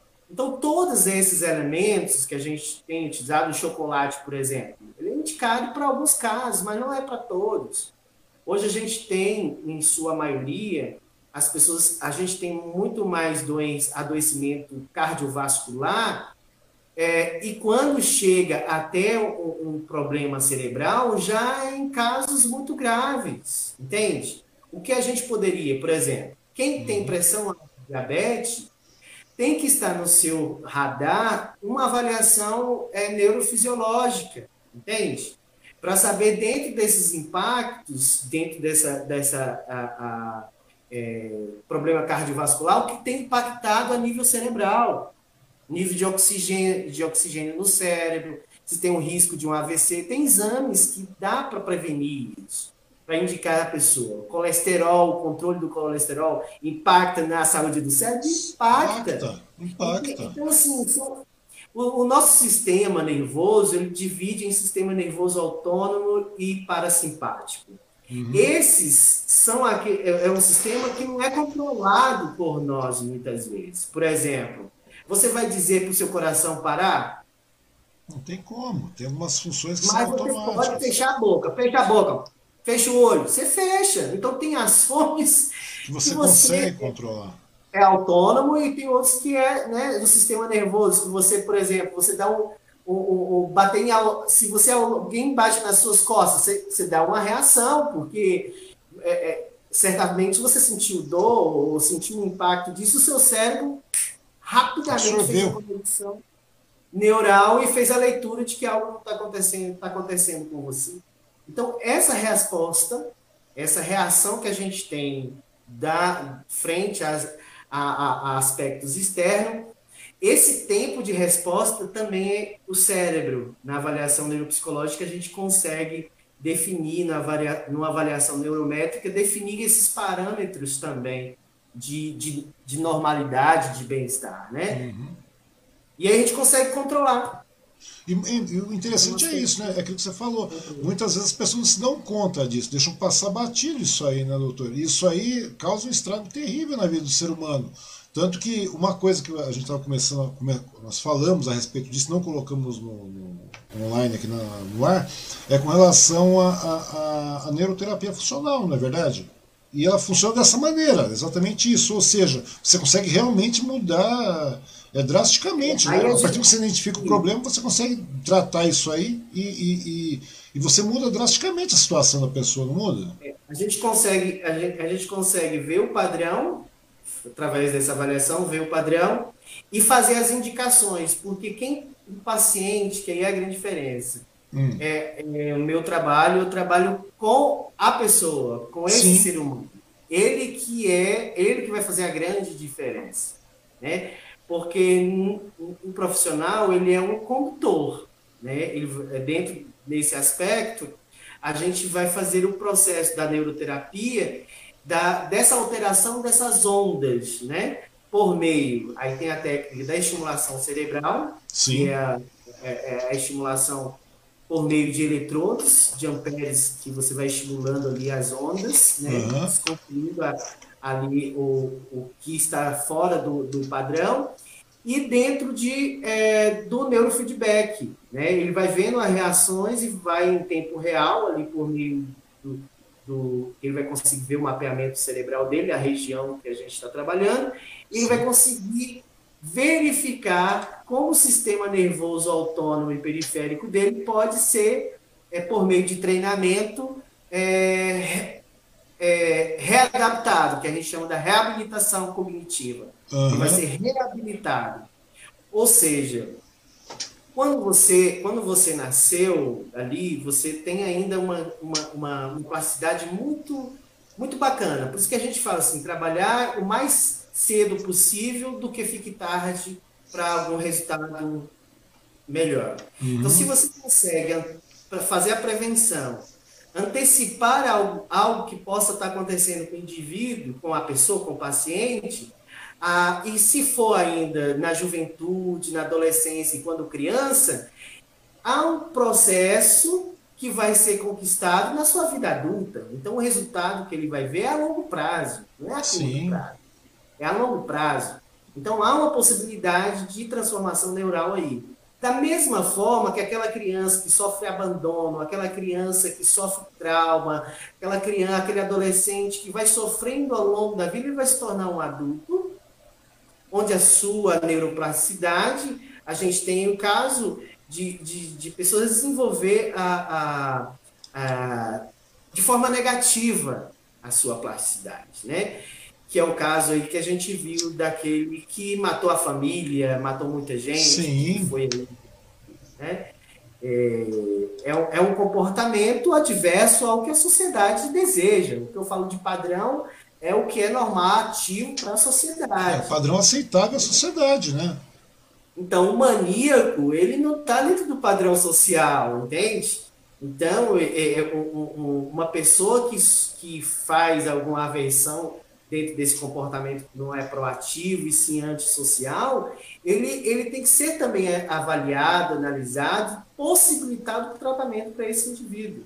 Ele não pode ser é, é, é julgado e condenado, entende? Sim. Então, assim, o grande dilema hoje, dentro da, do nosso trabalho da psiquiatria, da neurologia, da neuropsicologia, da psicologia, enfim, nosso trabalho é, é, é, é, permitir que as pessoas entendam que esse acesso à saúde do cérebro e à saúde mental ele é para todo mundo. Então, não é para necess, numa necessidade de, de qualificar alguém que é depress, depre, tá com depressão, está com ansiedade, que é esquizofrênica, isso ou aquilo outro, para colocar numa caixinha que é autista ou aquilo outro. Não, a gente está para fazer assim, não. Ele tem uma peculiaridade, ele tem uma realidade vivenciada diferente desse uhum. padrão normativo da sociedade. Apenas isso. Por exemplo, uma criança autista, ela tem sensibilidade auditiva. Então você vai colocar ela dentro de um som do, de perto de um trio, passando na rua. Entende?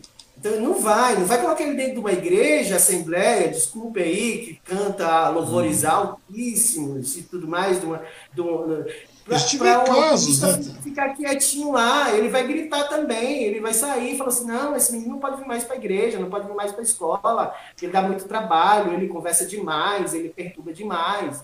Então, quando começa a sair do padrão normativo, dentro de uma sala de aula, dentro de uma convivência social, na rua, no brinquedo, as pessoas começam a afastar delas. Ele merece acompanhamento, a grande verdade é essa, né, doutor? Ele merece acompanhamento, ele precisa de um acompanhamento. E não é só essas, não é, não é só a criança. Todos nós temos o direito a isso. É, a grande verdade é essa, é exatamente isso. Porque a gente mesmo que está em seus 40, 50 anos, você já. Você, é, o nosso cérebro é aquilo que você falou, nosso cérebro está em constante mutação. A gente tá, e de repente nem tudo é benéfico. E muitas vezes a gente entra numa zona de conforto, a gente está tudo certo e não está certo.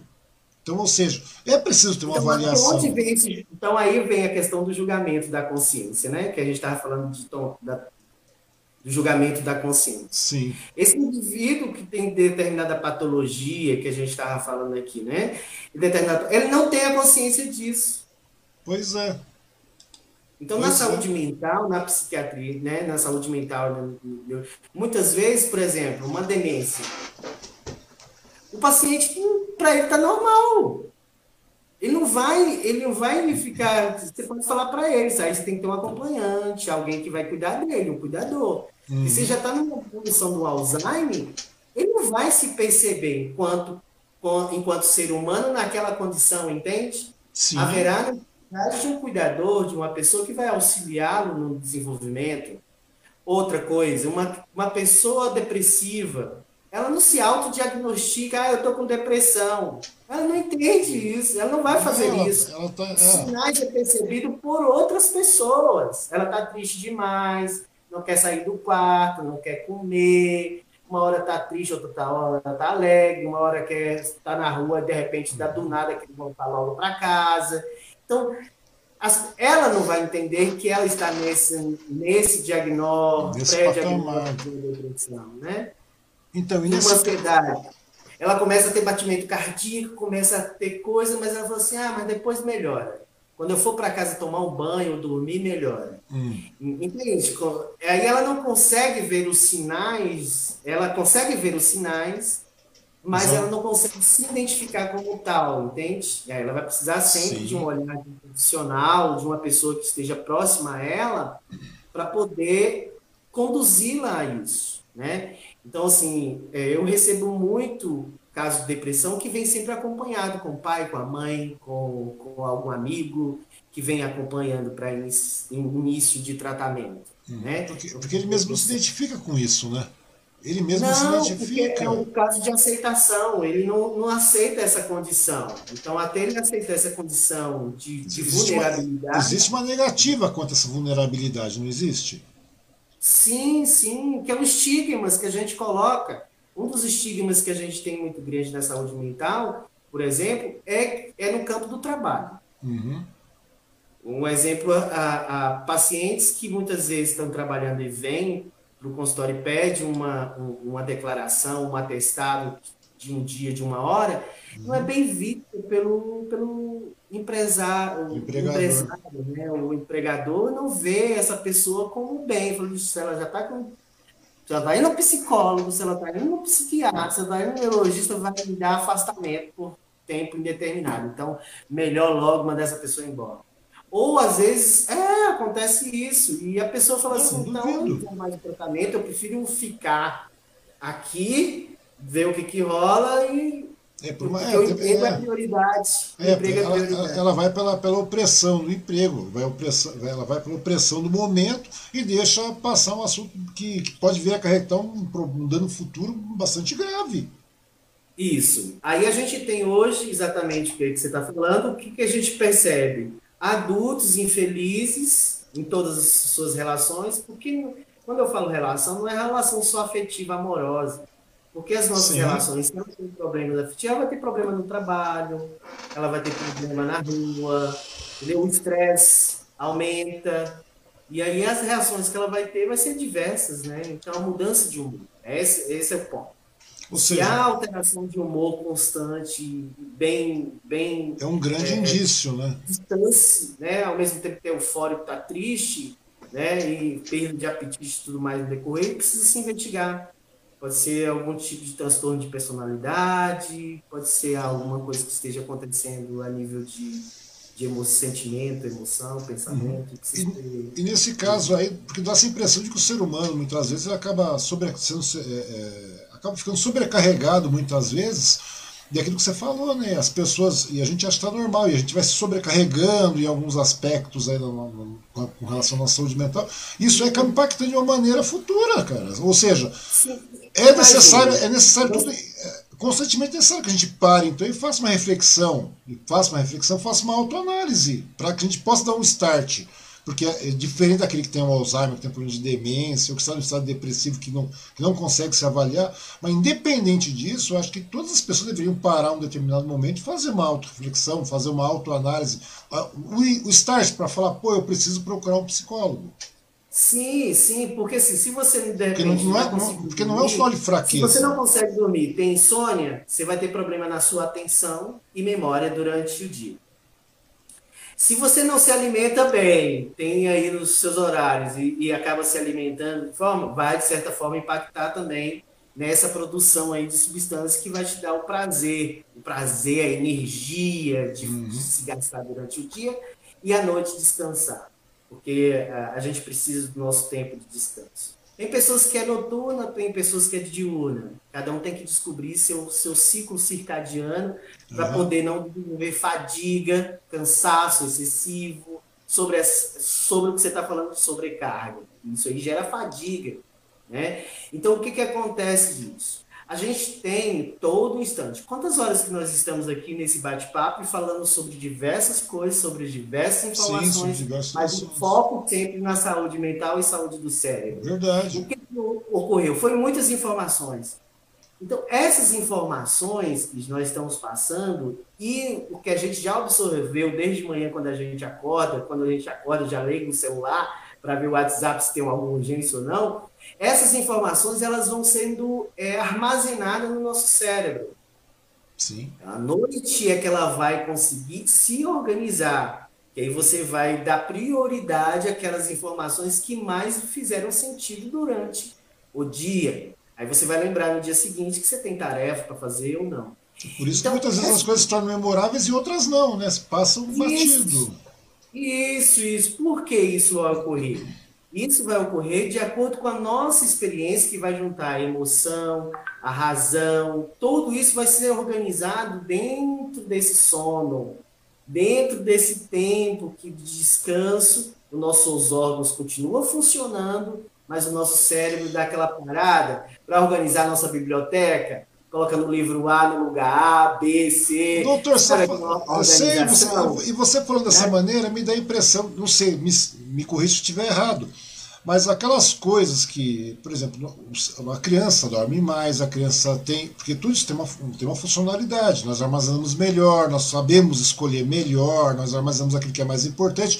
Algumas coisas a gente está com 50, nós temos 50 anos. Você lembra de alguns fatores, de alguns fatos que aconteceram com você quando garoto, quando criança, quando, sei lá. Então, me lembre para mim de uma brincadeira sua quando Nossa, criança? Pra você ter uma ideia, eu me lembro de coisas quando eu tinha 5 anos de idade, me lembro da, da, da, mudança de casa, me lembro como se fosse olhando, se eu fechar o olho, me lembro. Que era, foi muito impactante para mim naquela época que eu via um caminhão de mudança chegando. Nós morávamos num, num sítio, falo isso direto para Silvana. Eu vi um caminhão de mudança chegando e eu, eu, sabia que nós íamos sair daquele sítio, que eu morava no sítio. E daí, pô, mas eu tinha o quê? 5, 6 anos de idade. Uma coisa que, pô, eu tô com 50 e tantos anos hoje. 53 anos. Ou seja, se passaram 48 anos e você memoriza aquilo de uma maneira constante. E hoje quantas no dia informa... Mas aí quantas informações já estão sobrepostas a essa? Sim, pois é, e ela continua. Você está entendendo? É isso que eu quero e ela dizer. continua aí, e outras que talvez seu irmão, sua mãe vai contar, Sim. e você não lembra daquilo que você talvez não lembre, eles é. É, eu te falei de uma apenas, mas as, as memórias de infância elas são muito latentes, elas são muito frescas na minha memória, coisa que, que eu tenho. Eu guardo, lembro de minha avó, lembro de, de minha mãe, lembro de N passagens, que hoje é, é, é, eu não guardo. No meu dia a dia, hoje, no meu cotidiano, eu já não tenho essa, essa mesma, digamos assim, essa mesma seletividade. É, muito, é tudo muito rápido. A gente absorve Sim, muito rápido e lembra muito pouco. Aí você vai, você vai entender agora da neuroplasticidade que ocorreu nesse sentido. Ela fez uma seletiva das suas memórias antigas e guardou para ela, ficou num arquivo de memória fácil acesso. Então você tem fácil acesso a essa memória. Pode, pode ser utilizado técnicas terapêuticas, que é o que a gente estuda, que pode ainda resgatar muito mais memórias ainda suas. Talvez essa memória que ficou no seu drive guardado para um fácil acesso, ela te, te, foi envolvida de muita emoção. Né? Ela pode, pode ter sido um grande impacto emotivo teu que ficou guardado aí. Em outros casos, existem crianças que guardam trauma, que foi, pode ser um estupro, pode ser uma violência, pode, que fica guardada na memória. Você tem uma, você tem uma memória de algo bom. Tem Sim, outras que são o mesmo nível de algo não tão bom. Entende? Que causam reflexos gritantes, né? Na, ambos, na causar, ambos causam reflexos nessa, nessa constituição de que você é hoje. Ou seja, essa construção, se a pessoa tem um trauma, digamos assim, e, que já é uma situação impactante, com toda essa sobrecarga que nós vamos recebendo informações diárias, diárias, diárias, nós vamos construindo uma outra situação, uma outra, um, um, uma outra perspectiva, um outro horizonte. A grande verdade é essa. Que, é, que pode que é, ser danosa. Né? Imagine, imagine agora, como você está. Imagine a mesma coisa, eu vou fazer um exemplo da internet. Uhum. Imagine quantas conexões você faz durante um dia inteiro.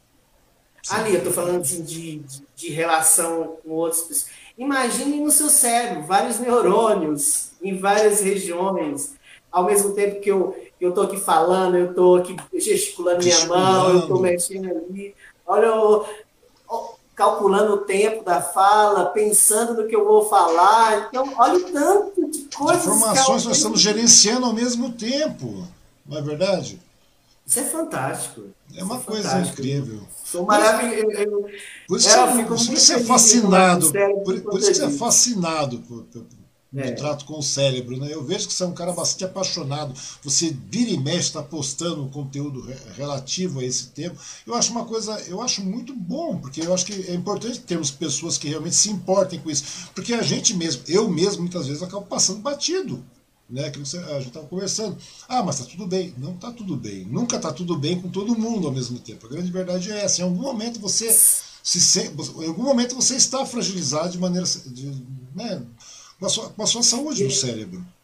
É, aí eu, não sei se você me permite, a gente, Sim, claro. é, né, eu, eu, a gente conversando, eu dividi que eu estaria aqui hoje com você. Uma paciente me mandou antes e depois do tratamento pois dela. É, é isso que eu queria abrir com você agora, com relação a ela isso. Ela me disse assim, ó, doutor Marcos, se você quiser falar sobre isso, pode falar. Ela está e aí, aqui. uma paciente ela vivenciou aí, vivenciou várias questões, que não veio o uhum. caso aqui, mas ela, o objetivo, um dos objetivos dela era a sua autoestima, trabalhar a sua autoestima e é um, para o início do trabalho da autoestima é emagrecer. Ela perder alguns pesos. A autoestima é constante é. também, não é verdade, no seu consultório? Então, aí agora é o processo de manutenção, né? A gente uhum. não precisa também. Ah, o caso dela foi essa uma das fases do tratamento que ela desejou é, é aumentar sua autoestima. Uma delas era emagrecer. E Sim. ela conseguiu isso em um tempo considerável dentro do processo terapêutico, né? Então, assim, em, em, em um mês, possivelmente, de trabalho, ela foi perdendo peso, ou seja, reeducação. A neuroterapia é trabalhar com a neuroeducação, e nesse caso foi a educação é, é, de hábitos, né? Hábitos do cotidiano dela, que ela viu que estava se auto-sabotando, e ela conseguiu, no processo, revisar seus hábitos, seus comportamentos. E nesse caso a pessoa passa a se reeducar, né? Na, na, na realidade, sim, se reeducar sim. mentalmente de maneira mais. É, porque muitas vezes só uma, uma, pergunta. Quando as pessoas estão em alguns estágios aí, a racionalidade deixa de existir, né, doutor? Daqui, em determinados Sim. assuntos, determinados aspectos, a lógica então, deixa de existir. É, é o, o, desenvolvimento de uma ansiedade. O desenvolvimento de uma ansiedade ela pode levar a pessoa a consumir muita substância química, por exemplo, açúcar, carboidrato. E aí ela engorda. Né? O quadro depressor pode também ser um quadro de, de menos alimentação, que ela vai emagrecer e a gente perceber que é um quadro mais depressor. A ansiedade também pode reduzir o apetite. Estou dizendo que vai aumentar o apetite. Sim. Então, em cada caso, aumentando o apetite, a pessoa já vai engordar um pouco mais e aí ela vai, ela vai começar a entrar no bem não estou bem comigo mesmo, eu não estou aceitando mais esse corpo. Ou ela vai descobrir, não, eu me amo gordinha. Não, eu estou bem assim, quem quiser vai me aceitar dessa forma. É um, é um, é um desejo de cada, de cada paciente, de cada estado emocional que ela vivenciou. cada estado de, de experiência relacional do, com ela mesma. É, é, essa é a questão, relacionar consigo mesmo. Uhum. Né? É muito fácil a gente conseguir relacionar com o outro quando o outro diz sim ou diz não. Então, quem diz não, eu me afasto. Quem diz sim, eu estou ali. Mas com a gente mesmo. Dizer não para nós mesmos. É verdade. Porque a vontade de comer um doce, a vontade de beber uma cerveja, vontade de, de fazer aquilo que naquele momento não é permissível, assim, não é bom, saudável, a gente vai fazer, né? Uhum. Então são as escolhas. Pois é, Nossas é, tô, esses, esses dias atrás eu estava assistindo uns programas da Discovery, é, você deve, deve, ter assistido em algum momento, um programa chamado Quilos Mortais, você já deve ter visto, que as pessoas são super obesas, aquelas, são pessoas Sim. de 250 quilos, beirando 300 quilos, e a gente vê que geralmente o problema é um problema psicológico, né? É um problema mental que começa, é um problema de saúde é. mental. Quando, quando, quando, você tem uma, uma, um sobrepeso muito é, assim. Não, você ver. Pra, é, a gente está falando com relação aos extremos que chega, né? É, aí você tem que ter uma equipe muito disciplinar. Eu sempre trabalho com uma equipe muito disciplinar, eu não trabalho sozinho, né? É necessário uma equipe multidisciplinar, eu, eu digo, deixo muito claro isso para o meu paciente. Por exemplo, tem paciente que usa medicação. Então, se ele usa medicação, ele tem que entender que aquilo é temporário. Se ele fazer o uso da medicação em substituição ao tratamento, ele está apenas fazendo um tipo, que pode reverter, voltar ao quadro quando ele para de tomar medicação. E aí, em vez de engordar 2 quilos, vai engordar 10 quilos a mais. Né? O sobrepeso, a, a dificuldade de, de conseguir êxito aí vai ser. É, trabalho vai ser que ser maior. Aí você precisa de uma equipe multidisciplinar. Você tem que saber com endócrino, questão hormonal, Sim. como é que está o equilíbrio disso, você vai precisar de um gastro, de repente está é, é, tá desenvolvendo ali uma gastroenterite, alguma coisa que dificulta a quebra de, de determinada substância que auxilia no processo.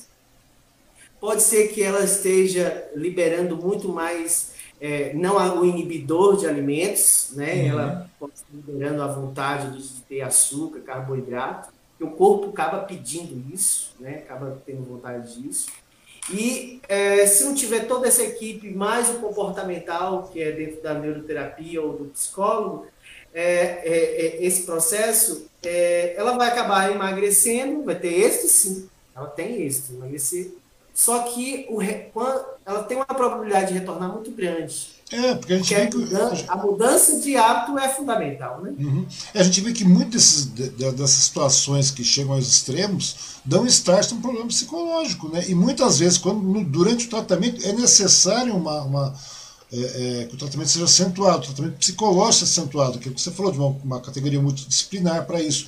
Mas geralmente, muitos desses problemas ocorrem de uma maneira. É claro que existem N fatores e tudo mais em situações, podemos é, padronizar isso aí. Mas é, a gente pode vê ser genético. Pode, é, ser, pode ser genético.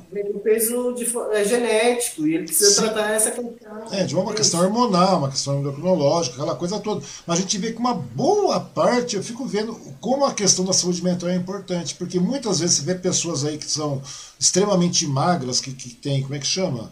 Elas são. É, é, é, você olha, as pessoas não conseguem manter, elas têm uma, uma visão distorcida das coisas, e geralmente tudo isso acontece com, com um start psicológico, né? ou seja, com um problema de saúde mental, que muitas vezes passa batido né? pela família, pela pessoa mesmo que não consegue fazer uma avaliação, e pela família, né? como você falou. É, porque muitas vezes aí nesse caso vai muito do, do idealismo dela de, de corpo, né? A gente tem hoje, pelas redes sociais, mais uma vez reforçando aquilo que a gente está dizendo, de um, de um formato de um corpo idealizado, idealizado, né? Para receber várias likes.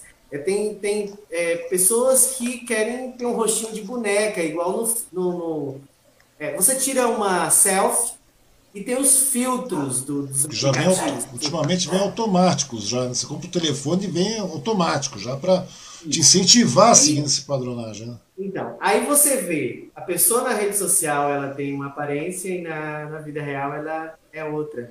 Mas sabe o que está acontecendo?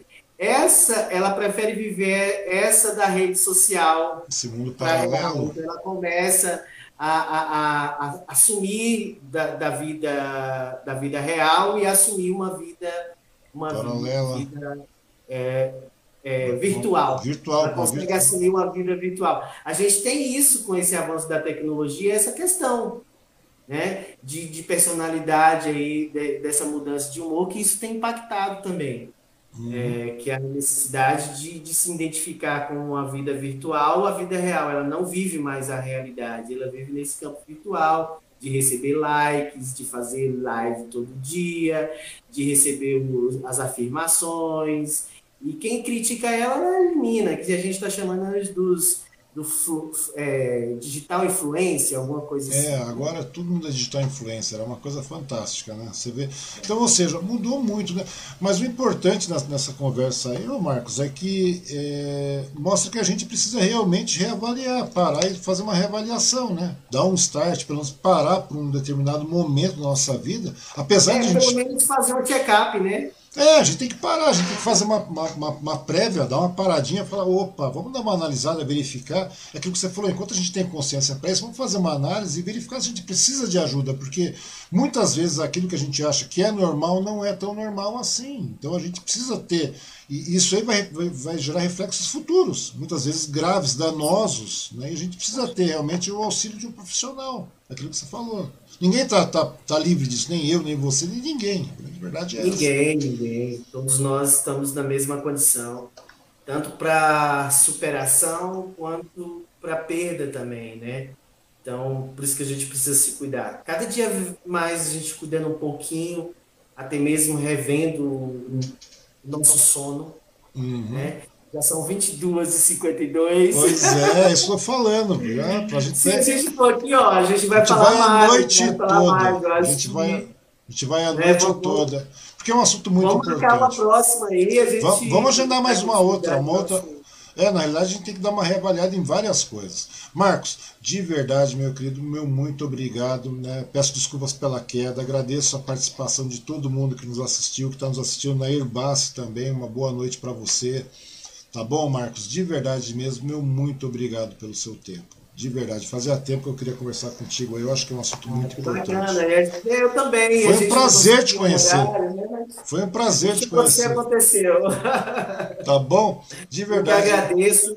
Coloco à disposição. Tá? É, a gente está aqui em Itacoaxetuba, em no centro mesmo. Quem desejar conhecer, é só agendar aí, deixar aí o contato aí com vocês. Exatamente, não, já pode deixar o telefone é. também. Deixa o telefone nas redes para as pessoas se localizarem, já que está vivendo um mundo tão informatizado. Sim. Marcos é, O WhatsApp é, é, é o 95985-3393, né? Arroba Dr. Marcos de Paula, está lá no Instagram, pode me encontrar assim, ou Neuroterapia Funcional. É só colocar lá no Instagram, Neuroterapia Funcional, vai encontrar lá o nosso blog. Marcos. Isso. Bom, é. gente, vale a pena muito beijo no coração. Ó, felicidade. Eu que recebi o um presente, né, de fazer uma live no dia de seu Conversar com você. Só peço desculpas pela queda, mas infelizmente teve uma queda. Uma hora da sua parte, uma hora da minha parte, mas vamos juntar tudo, vai ficar muito bem. Marcos, de verdade, Sim. muito obrigado pela sua participação, tá bom? Foi um prazer, meu querido. Grande abraço para você e tudo de bom sempre.